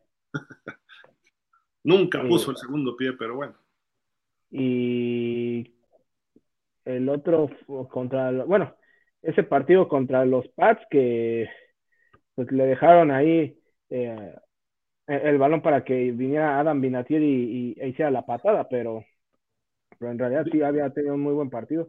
Sí, pues empezaron mal los Rams ese Super Bowl, pero vino de atrás, ¿no? Kurt Warner para empatar el partido. Eh, incluso logra un touchdown corriendo, logra una eh, otro por pase con Ricky Pearl, pero le dejó tiempo a Brady. Digo, Brady arriba, creo que sí, no podemos decir otra cosa, ¿no?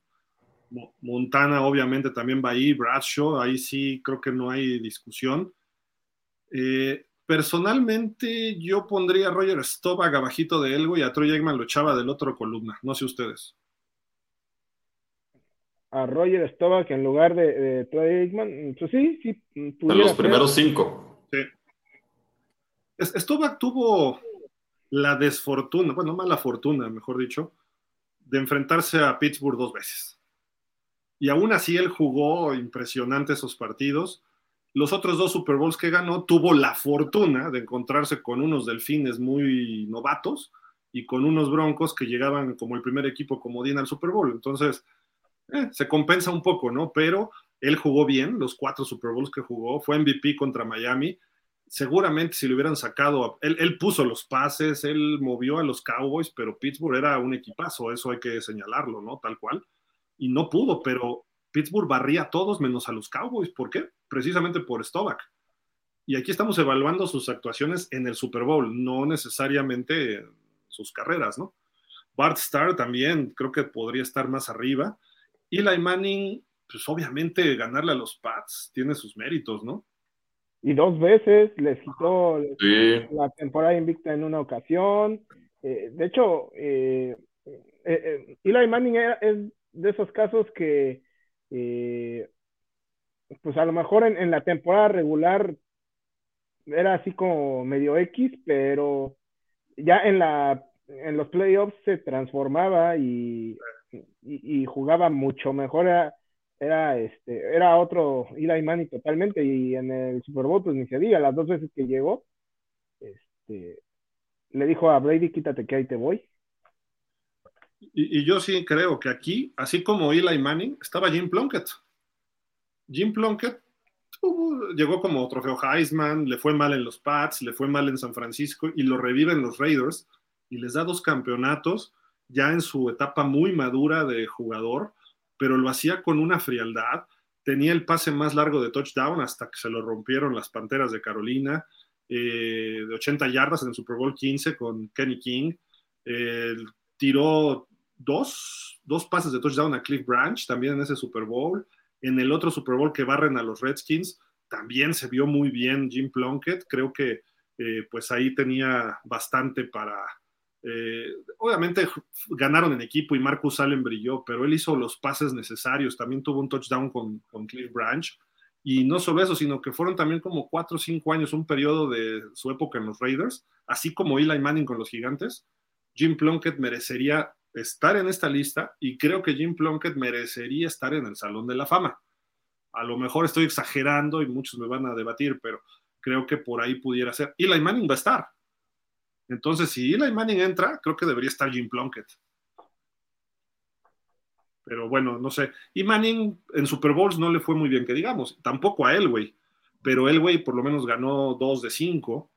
Eh, y él, por esfuerzo de él, no pararon los Super Bowls, sino eran equipos muy superiores, tanto Gigantes, Redskins y San Francisco barrían a los Broncos, no a Elway. Y Elway, pues no, no, él solo no podía. Ahora sí que uno contra el mundo no podía, ¿no?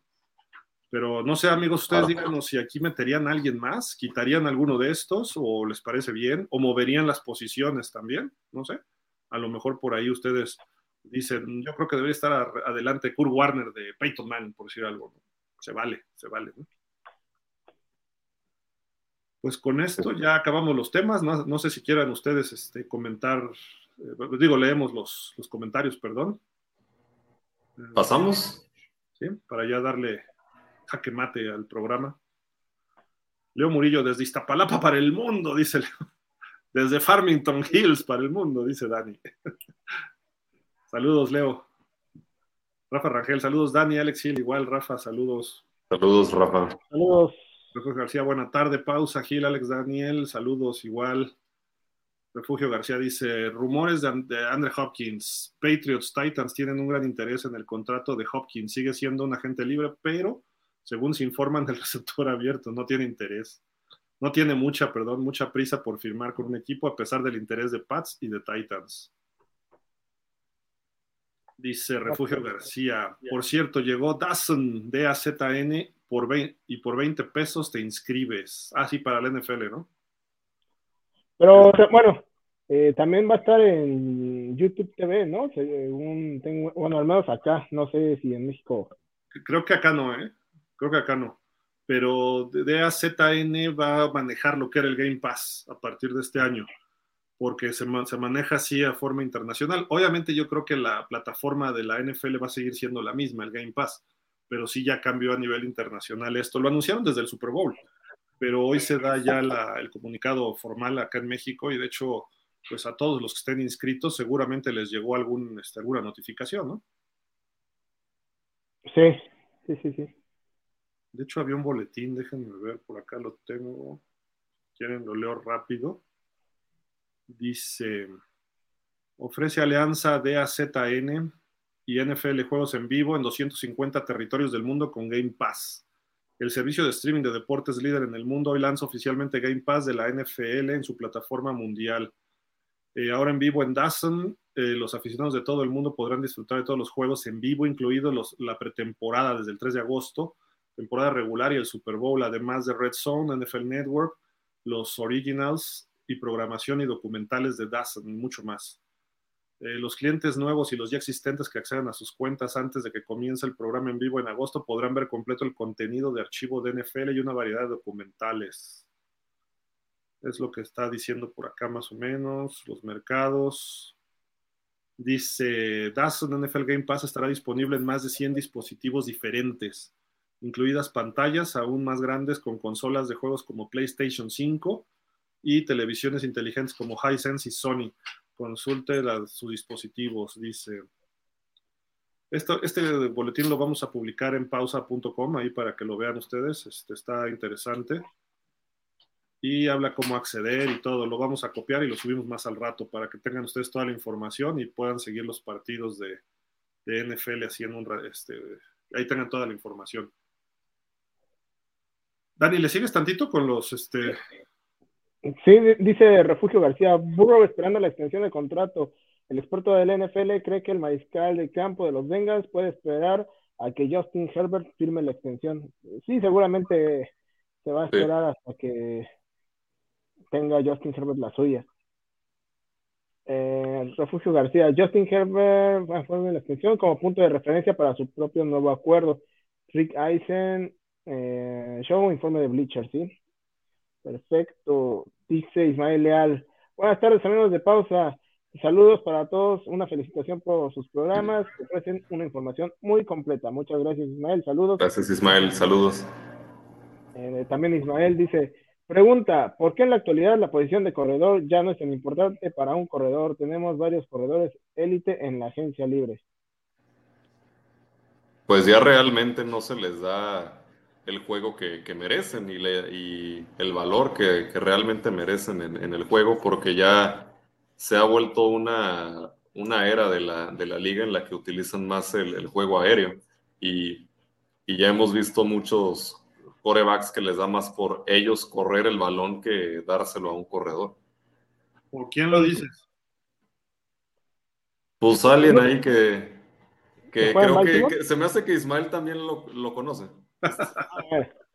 Oye, este, pero bueno, además de eso, eh, también los mismos corredores ya, ya no son tanto como antes que iban siempre por el centro de la línea y eran eh, 30 carreras por juego, etcétera, sino ya eh, los ves este, saliendo más a pase, corriendo más por el exterior de la línea. O sea, la posición también ha sufrido cambios que han hecho que cada vez eh, sea más prescindible. ¿Quiénes serían los corredores, digamos, de la vieja usanza? ¿Henry? ¿Jonathan Taylor? ¿Nick Chubb? E incluso, digo, como de la vieja usanza, creo que eh, yo no más pondría a Chubb y a, y a, Derek Henry, porque incluso Jonathan Taylor también tiene este buenas facultades para salir a pase. Que ya se busca, se busca mucho que el corredor ya sea, sea más receptor corredor que nada más el corredor. como un Todd Gurley o un Camara, ¿no? Sí, sí eh, eh, realmente. El Elliot, por ejemplo, era más de la vieja usanza y pues también, también Elliot. Como que ya ¿Quién? Fournette, también es un poquito. Pero bueno. Eh, dice Ismael, si usted, si ustedes dependiera, ¿cuánto le pagarían a un corredor que ustedes saben que es una posición donde se puede lesionar? Pues si tuviéramos el dinero, pues no sé. Mira, precisamente Henry anda, creo que por los 15, 16 millones, ¿no? De hecho, aquí tenemos. Pues también creo que tiene mucho que ver el, la calidad del jugador y, y que sepa su, su estado. O sea, el estado en, el que se encuentra, porque sí, es una posición en la que tienden mucho a lesionarse porque estás expuesto a todo tipo de, de golpes, pero creo que esta ya es una decisión bajo el riesgo del, del equipo y que si te ofrecen mucho dinero, pero sabiendo que te que estás en un punto en el que en cualquier momento podrías dejar de jugar porque ya un mínimo toque ya te vaya a, a dejar fuera de juego, pues ya esto dependería completamente del, del, equipo, pero creo que es un arma de dos filos porque puede ser un, puedes tú ser un jugador que pueda aportar mucho al equipo, pero que eso dependa 100% de, de tu salud. Y que si eres alguien con una salud muy deficiente, pues sería un arma de dos filos. Mira, aquí están los promedios, los promedios por año de los mejores, los mejor pagados. McCaffrey es el número uno, luego Camara, los dos pueden correr, pero los dos son grandes receptores. De hecho, a McCaffrey lo alinean luego como slot, o a Camara ni se diga, ¿no? Ezequiel Elliott, por eso le cortaron los Cowboys, ve lo que ganaba y ya no es el, corredor tan versátil, por eso le van a dar a Pollard. Dalvin Cook quiere ganar 13 y pues a ver quién se los da. ¿eh? Yo creo que le van a dar menos de 10. Él quiere 10, pero yo creo que los Dolphins le están ofreciendo menos. ¿eh? Y luego viene Henry, Choff, Nixon y Aaron Jones. Pues sí. Eh, luego nos habíamos quedado. Aquí está, Ahí está. Si suspenden a Tariq Hill, ya está el reemplazo y en paquete Bishop y Cook. Pues sería un reemplazo muy interesante, pero aún así creo que sin Tyreek pueden caer un poco los delfines. De acuerdo.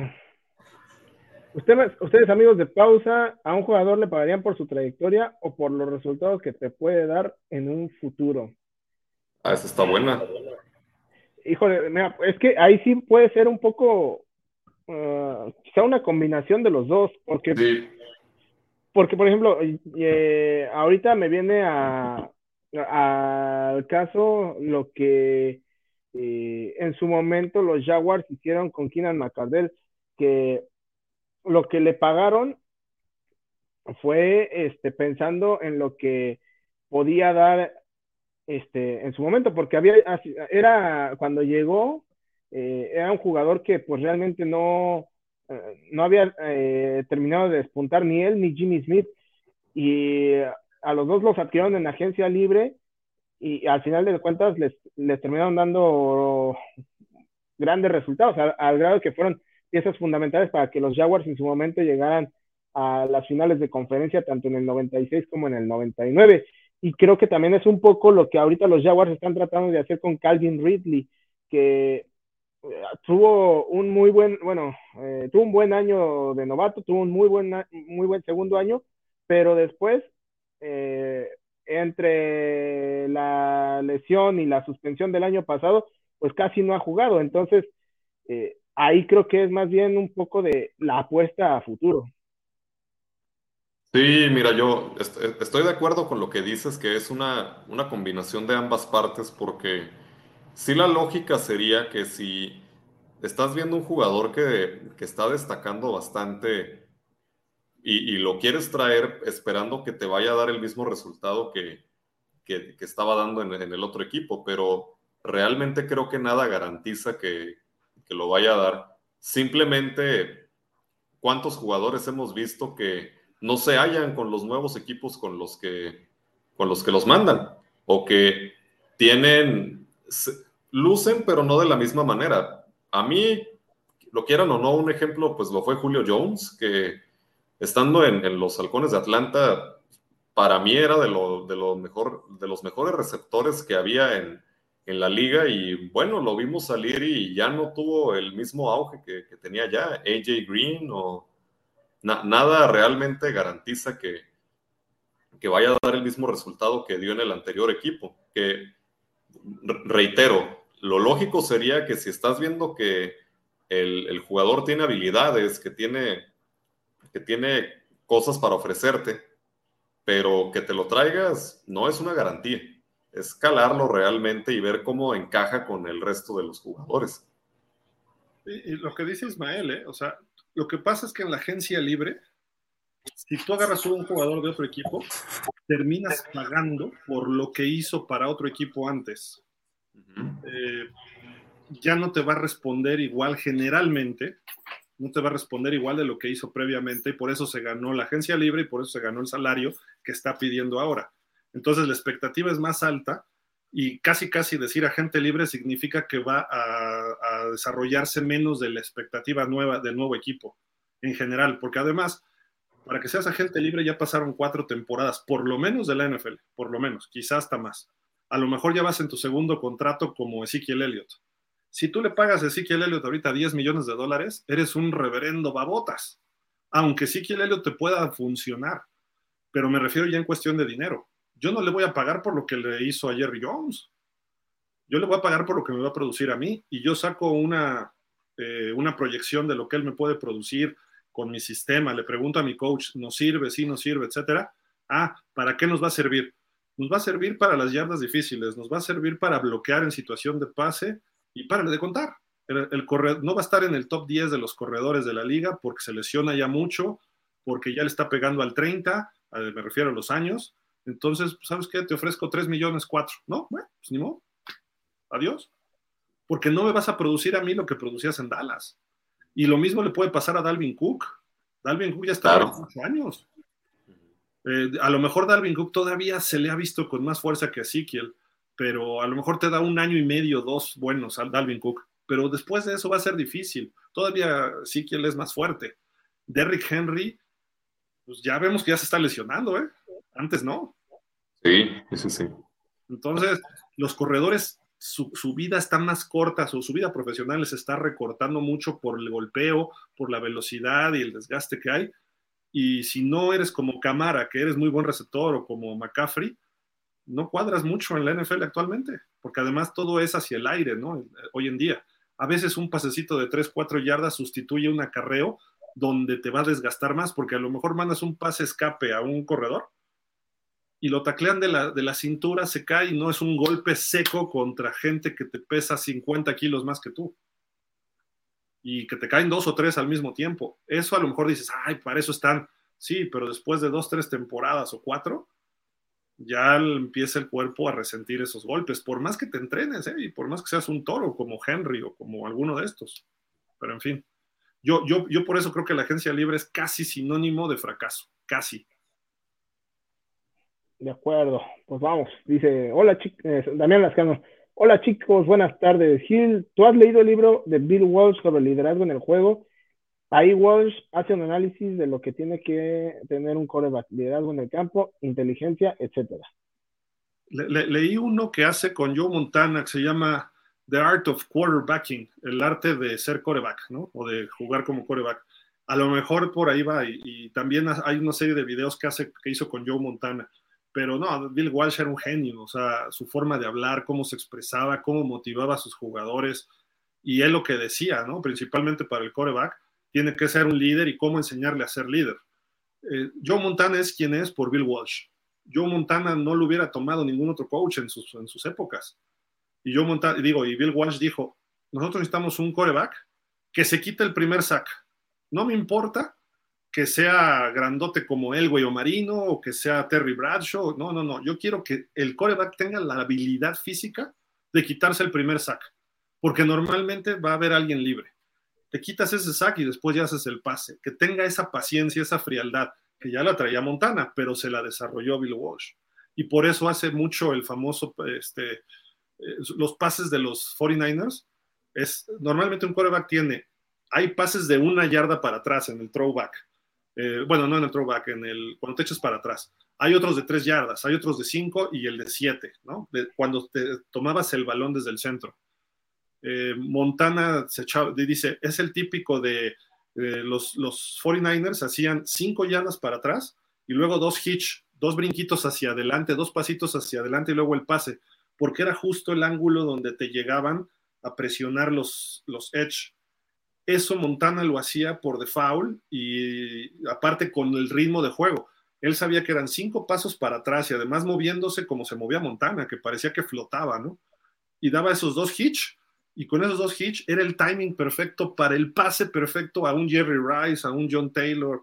Entonces, es, ese liderazgo lo demostraba de esa forma, ¿no? El libro, que, como dices, si me das el título, a lo mejor es ese mismo, no lo sé, pero Bill Walsh era fenomenal, ¿no? En ese aspecto, cómo manejaron a los corebacks. Y a partir de él, mucho se empezó a modificar eh, hacia cómo manejar a los corebacks. Ah, de ahí viene Mike Holmgren, Mike Shanahan, eh, Ray Rhodes, Steve Mariucci, eh, John Gruden y cómo empezaron a conocer más la forma de jugar fútbol americano para el coreback. Y lo que tenemos hoy se le debe en gran medida a Bill Walsh. No la costa oeste como tal, pero sí lo que es para los corebacks, nada más. De acuerdo, de acuerdo. Eh, dice Ismael Leal, comentario para los Dolphins. Creo que si suspendan al señor Hill, tienen en la agencia libre al señor Ezekiel Elliott net y contratarán a Cook. Con esos jugadores llegarían al juego divisional. Pues sí, pero son corredores. Y entonces ahora vas a depender del juego terrestre. Jalen Waddle es buen receptor y puede tener más de 100 recepciones en la temporada como lo hizo de novato. Pero Jalen Waddle, creo que yo estoy más fuerte que él. Ha mejorado, ha, levantado su físico, pero le dicen el pingüino y literal, porque es chiquito y así, o sea, los pingüinos son más fuertes que él. Eh, ha salido muy golpeado en cada partido, entonces Waddle no puede ser el receptor, el receptor uno en Miami.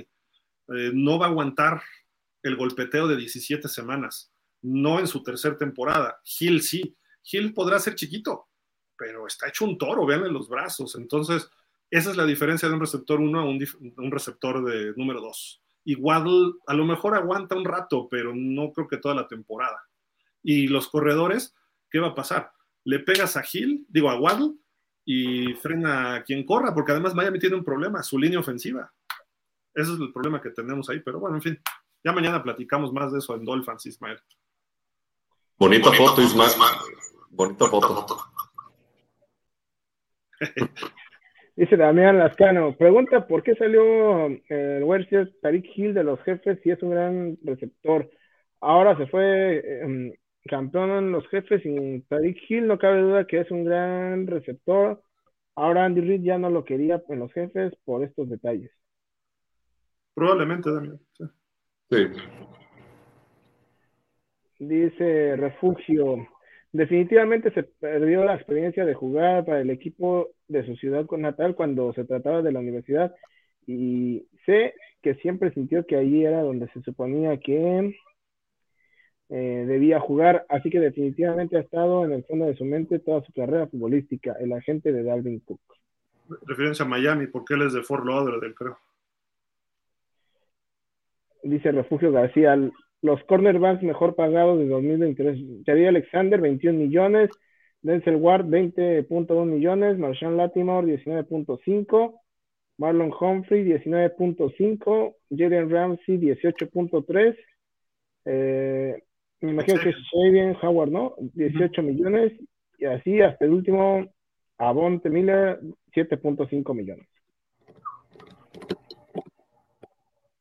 Dice eh, Jorge Humberto, hola, buenas tardes, señores, ¿cómo están? Eh, señor Gil, ¿qué sabe de lo que está hablando en Estados Unidos sobre que viene la firma de alguien que no importa a los fans de la Florida? Omar Kelly. Debe ser Darwin Cook. Eh, ya platicaron de contrato los Dolphins con Cook o su agente. Están hablando de dineros. Entonces, la lógica es que Miami lo firme, por muchas razones. Personalmente, si llega, qué bueno, pero personalmente no lo necesita Miami hoy. ¿no? Entonces, yo, yo no, no, gastaría ese dinero en él. Yo gastaría dinero en Dalton Reisner, el guardia que viene de Denver, y en Taylor Luan, el tackle que salió de Tennessee. La Miami con una buena línea ofensiva, con los corredores que tiene, Tua todavía mejoraría. Tua no necesita a Dalvin Cook como tal. Le ayudaría, sí, pero no, lo no es urgente, pues. Entonces yo sí pondría gordos, sobre todo veteranos, porque Miami el año pasado medio se mantuvo sano, ¿eh? En la línea. Pero, pero, eh, este año quién sabe cómo nos vaya. Terron Amstead, que también cobra un dineral y ya está muy viejo, el tackle izquierdo a lo mejor no aguanta todo el año. ¿eh? Tuvo como 10 lesiones la temporada pasada y jugaba así, muy bueno, sí, pero no es el mismo Teron Amstead de Nueva Orleans. Entonces, tampoco Taylor Luan, no estoy diciendo que Taylor Luan sea el más sano, pero entre los dos ya puedes combinarle un poquito más. Y además Miami necesita un tackle derecho. A Taylor Luan le dices, mira, te ofrezco el salario de tackle derecho, que va a ser menos, le ofreces unos 3, 4, 5 millones y dile, y si se lesiona Amstead, te pongo de tackle izquierdo. Aunque en Miami el tackle izquierdo no es tan importante porque tú es zurdo, pero en fin, o sea, hay detalles que se tienen que tocar más, más a fondo, ¿no? Pero este, si se firma Dalvin Cook, qué bueno por Miami, pero no significa el Super Bowl, ¿eh? Para los Dolphins. Yo no lo veo así. Eh, Refugio García, en mi opinión, creo que después de que le pagaran a Todd Gurley y luego el entrenador de Rams, Sean McVay, salió y dijo, nunca volveré a pagar a un corredor, solo los usaré y los rotaré. Creo que... Ah, no, este no es... Bueno, Creo que aquí, creo que después de que se hizo esa declaración, eh, y luego creo que ganó el Super Bowl, como fue si todo el mundo hubiera todo el mundo hubiera seguido el ejemplo de Melvin Gordon en el mercado de running back. Es que regresamos a lo mismo. Ve los equipos campeones. Si han tenido algunos corredores muy buenos, pero los usan poco. Leonard Fournette en Tampa. Lo usaron en playoff en momentos específicos y les dio resultado. Pero párale de contar. Eh, los Rams, Cam Akers llegó lesionado al Super Bowl este año Isaiah Pacheco tuvo un buen año, pero pues ¿quién era Isaiah Pacheco hace un año? nadie sabíamos de él.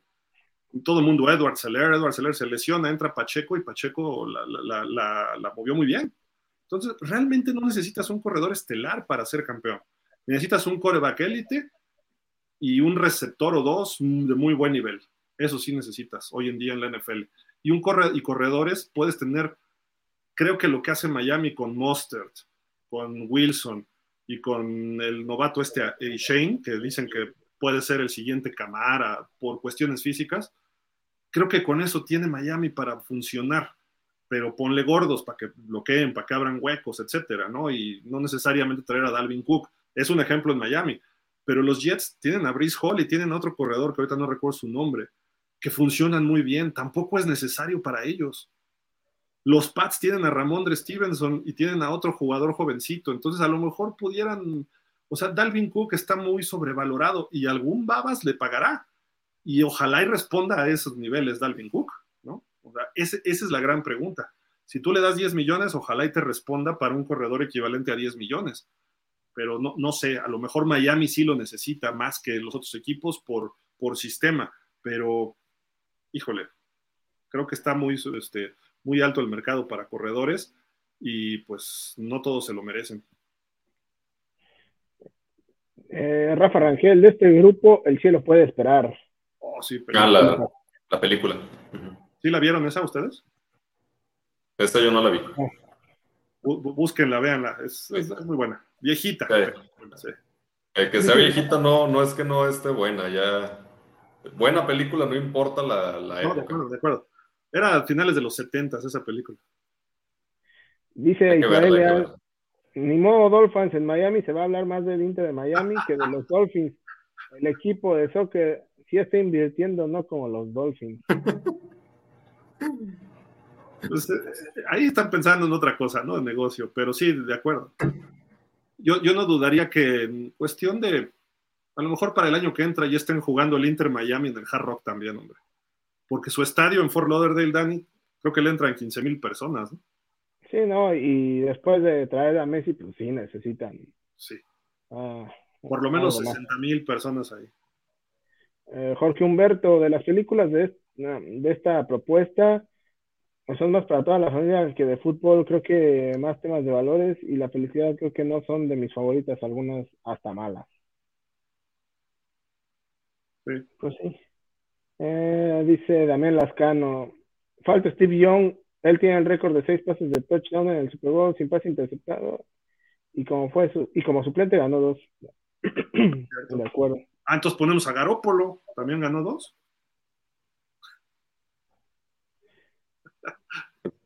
Este, ah, dice Jorge Humberto, falta les guste o no, Bob Greasy, eh, Johnny Unitas, Ken Stabler y Len Dawson.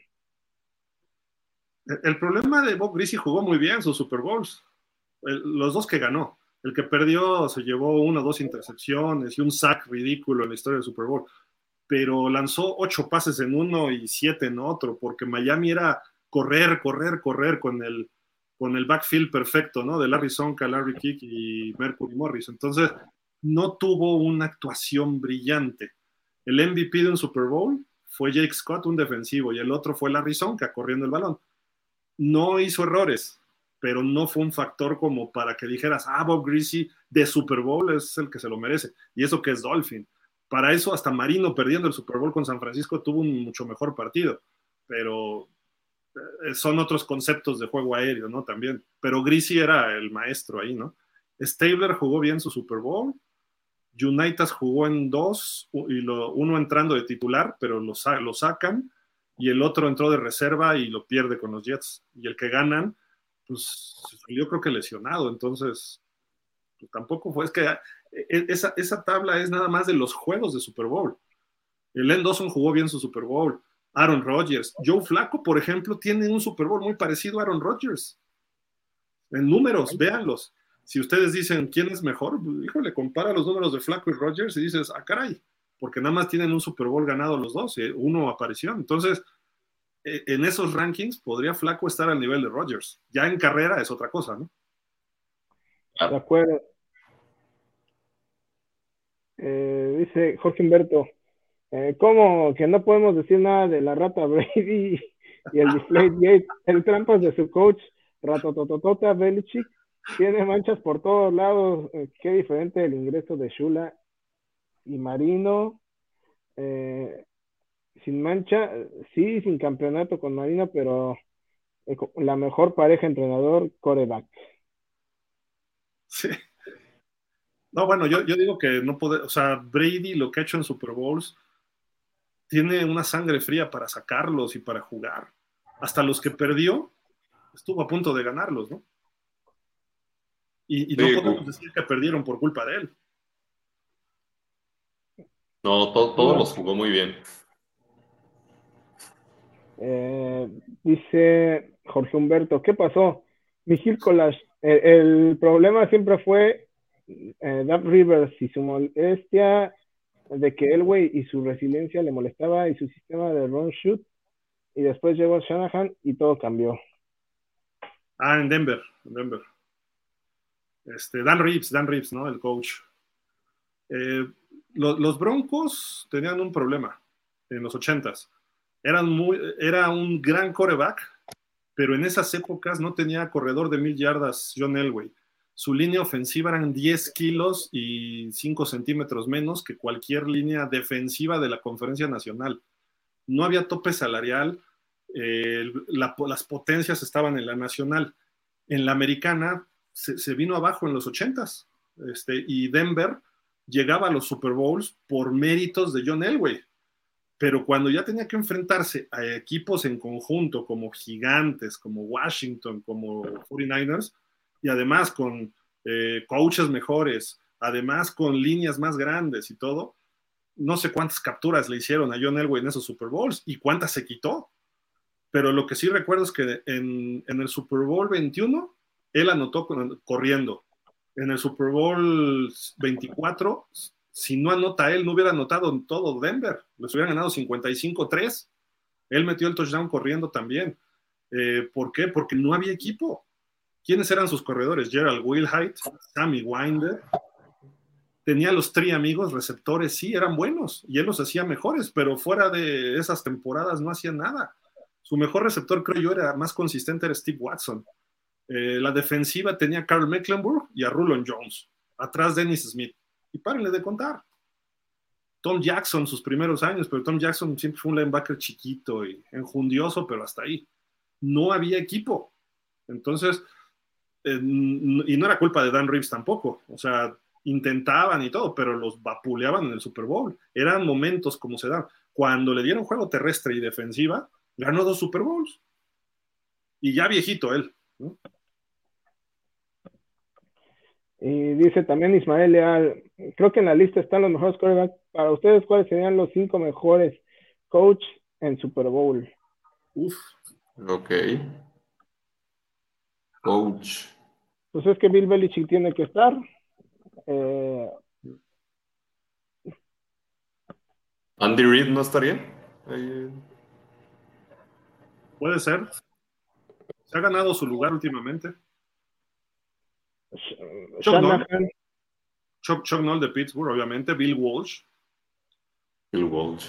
Don Shula entra, pero no tan bien porque en Super Bowls no le iba muy bien. Ganó dos y perdió cuatro. Eh, Shanahan y este y Vince Lombardi tienen que estar, ¿no? Supongo. Sí. Sí. Tom Flores de los Raiders, otro que ha sido menospreciado siempre. Ya entró al Hall of Fame, pero ganó dos Super Bowls y, con, y, siempre manejó los, o sea, como coach, no, era fácil ser coach de los Raiders porque tenías a la figura de Al Davis muy fuerte y tus jugadores todos eran una bola de desechados de otros equipos y de malosos, ¿cómo liderabas ese grupo? Y él lo, él lo hacía, y mira, muy tranquilo, con un perfil bajo y muy buen coach Tom Flores. Creo que merecería estar entre esos también. ¿eh? Bill Parcells podría estar. Eh, Tom Coughlin podría estar. Eh, Tom, Tom Coughlin se quedó en dos finales de conferencia con los Jaguares. Y eso que era un equipo nuevo, o sea, no, no, lo estoy menospreciando, sino que era un equipo nuevo y estuvo a punto de llevarlos a dos Super Bowls. Y con los gigantes le ganó a los Pats. Entonces creo que Tom Coughlin debería entrar en esas listas. Eh, ¿Quién más podría ser? Tom Landry ya. Tom Landry. Tom, Landry le pasó un poco lo que a Don Shula. Eh, llegaba a varios Super Bowls, pero perdía eran, es que eran coaches como muy del sistema y no podían improvisar o no hacían jugadas especiales en momentos importantes. Eh, y obviamente cuando ganó los Super Bowls, Tom Landry, y, lo, lo dije la semana pasada, no sé si se acuerdan, los Cowboys, toda su historia, si quitamos las épocas del 70 al 78, que estamos hablando de 8 años, cuatro apariciones en su, cinco apariciones en Super Bowl, y del 92 al 95, otras tres, quita todo eso, es un equipo malísimo, mediocre, de la definición de mediocridad. Pierden en playoff, eh, un año tras otro, a veces ni pasan a playoff, etcétera. Pero en esas, en esas épocas juntaron equipazos y lo lograron. En cambio, si tú me dices un equipo de varias épocas, pues es Pittsburgh. Otros son los gigantes, porque han ganado Super Bowls en diferentes etapas y con diferentes coaches. Eh, los, Patriots, pues es la etapa de Belichick y Brady, y seguramente va a tardar tiempo en que vuelvan a tener una gran dinastía, ¿no? Duró mucho, pero duró. Y antes tampoco eran un buen equipo, ¿no? Entonces, eh, creo que eh, ahí Tom Landry, por ejemplo, se benefició mucho de tener a Roger Staubach de coreback. Sin Roger Staubach, no ganó nada. Tom Landry. Cierto. Ah, Jorge Humberto dice, acabo de ver el juego de 1993 de postemporada cuando los Cowboys derrotan a Lions de Barry Sanders y cuando dice molesto quiero ir a Miami y sigue y el siguiente año Miami quiso traerlo pero Detroit no lo dejó. Detroit se aferró a él y no, no lo soltó. Y también hablaba de San Francisco. ¿eh? Algo así como lo de Sean Watson y Lamar Jackson hoy en Hoy día que hubiera sido, ese año fue cuando Marino se rompió el tendón de Aquiles y Scott Mitchell fue coreback, pero Marino regresó. Pero nos quedamos eh, cortos, pero con Barry Sanders, quién sabe, ni hablar, sueños guajiros, ni hablar. Por cierto, dicen que lo de Tyreek Hill se está arreglando de manera favorable, pero Mr. Goodell no ha emitido juicio. Ojalá no nos uh, perjudiquen. Pero creo que si es uno de, si es uno o dos juegos, eh, Chosen Anderson nos saca un poco las papas del horno. Pero si por apuestas o lo de Watson no tuvo severidad, espero que por un tape sean razonables. Sí, de acuerdo. Eh, Jürgen Max, me parece que Dazón se pronuncia Dazón, como si fuera Dazón. He escuchado que lo pronuncien, que lo pronuncian así en el Italian GP de motocicletas. Sí, creo que ah, sí es Dazón. Dazón. Dazón. Está bien.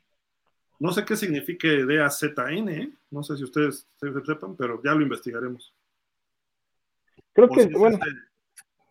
es ese, ¿cómo se dice? Pues diminutivo, pues, de, son. A lo mejor sí, este. A lo mejor sí es así. A ver. Bueno, yo lo busco mientras, a ver.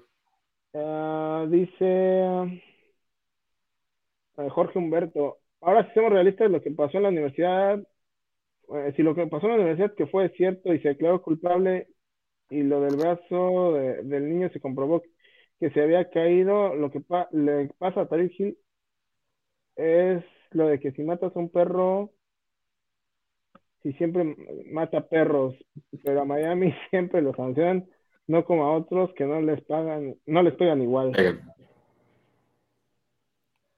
Ah, dice César LP, saludos, pausa. ¿Creen que Stroud entre desde el primer partido? Yo creo que sí, porque no creo que este, Davis, Mills sea la opción para los, para los Texans.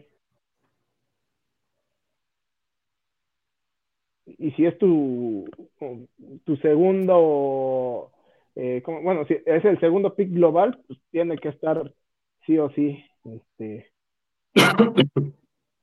iniciando. Pero bueno, Jorge Humberto, Bill Walsh y, Shula eran unos genios, eh, pero es sabiduría, aprendizaje y soluciones creando fórmulas estudiosas y esquemas defensivos ofensivos. Las instrucciones eh, en The Catch de The Walsh a Montana.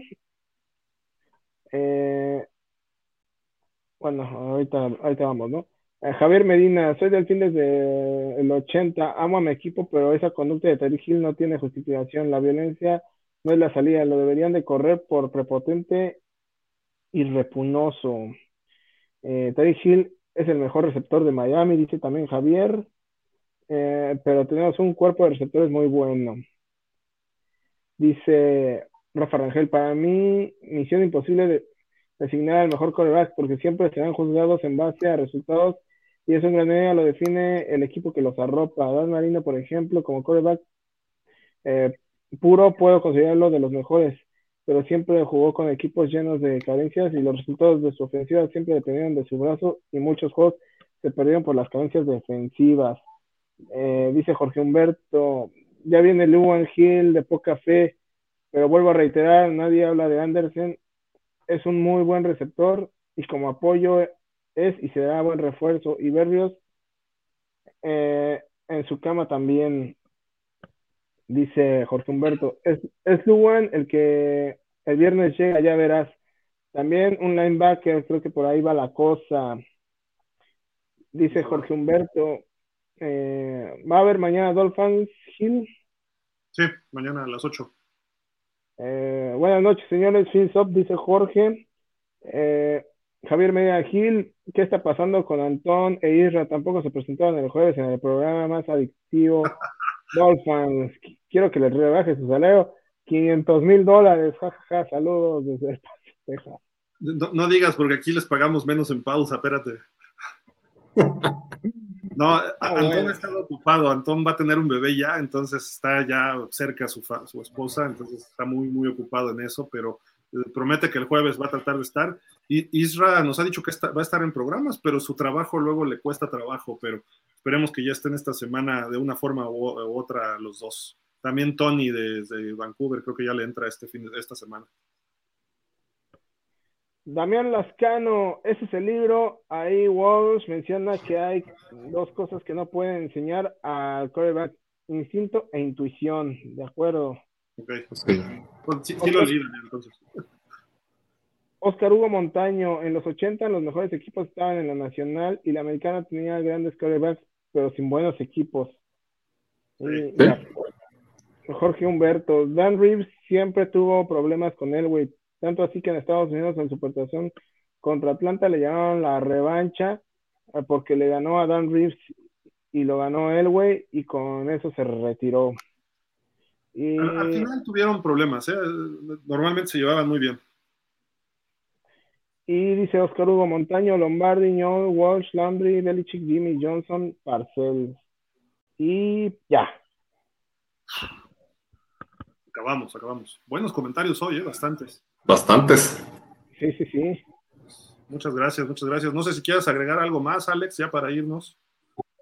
No, pues agregar no, Phil, pero pues gracias eh, tanto a ti, Dani, gracias a toda la gente que estuvo aquí con, con nosotros, que nos, que nos acompañó y que nos acompaña cada semana en estas emisiones y que nos dejan sus comentarios y hacen pues esta, este programa más enriquecedor y que haya más de, de qué hablar.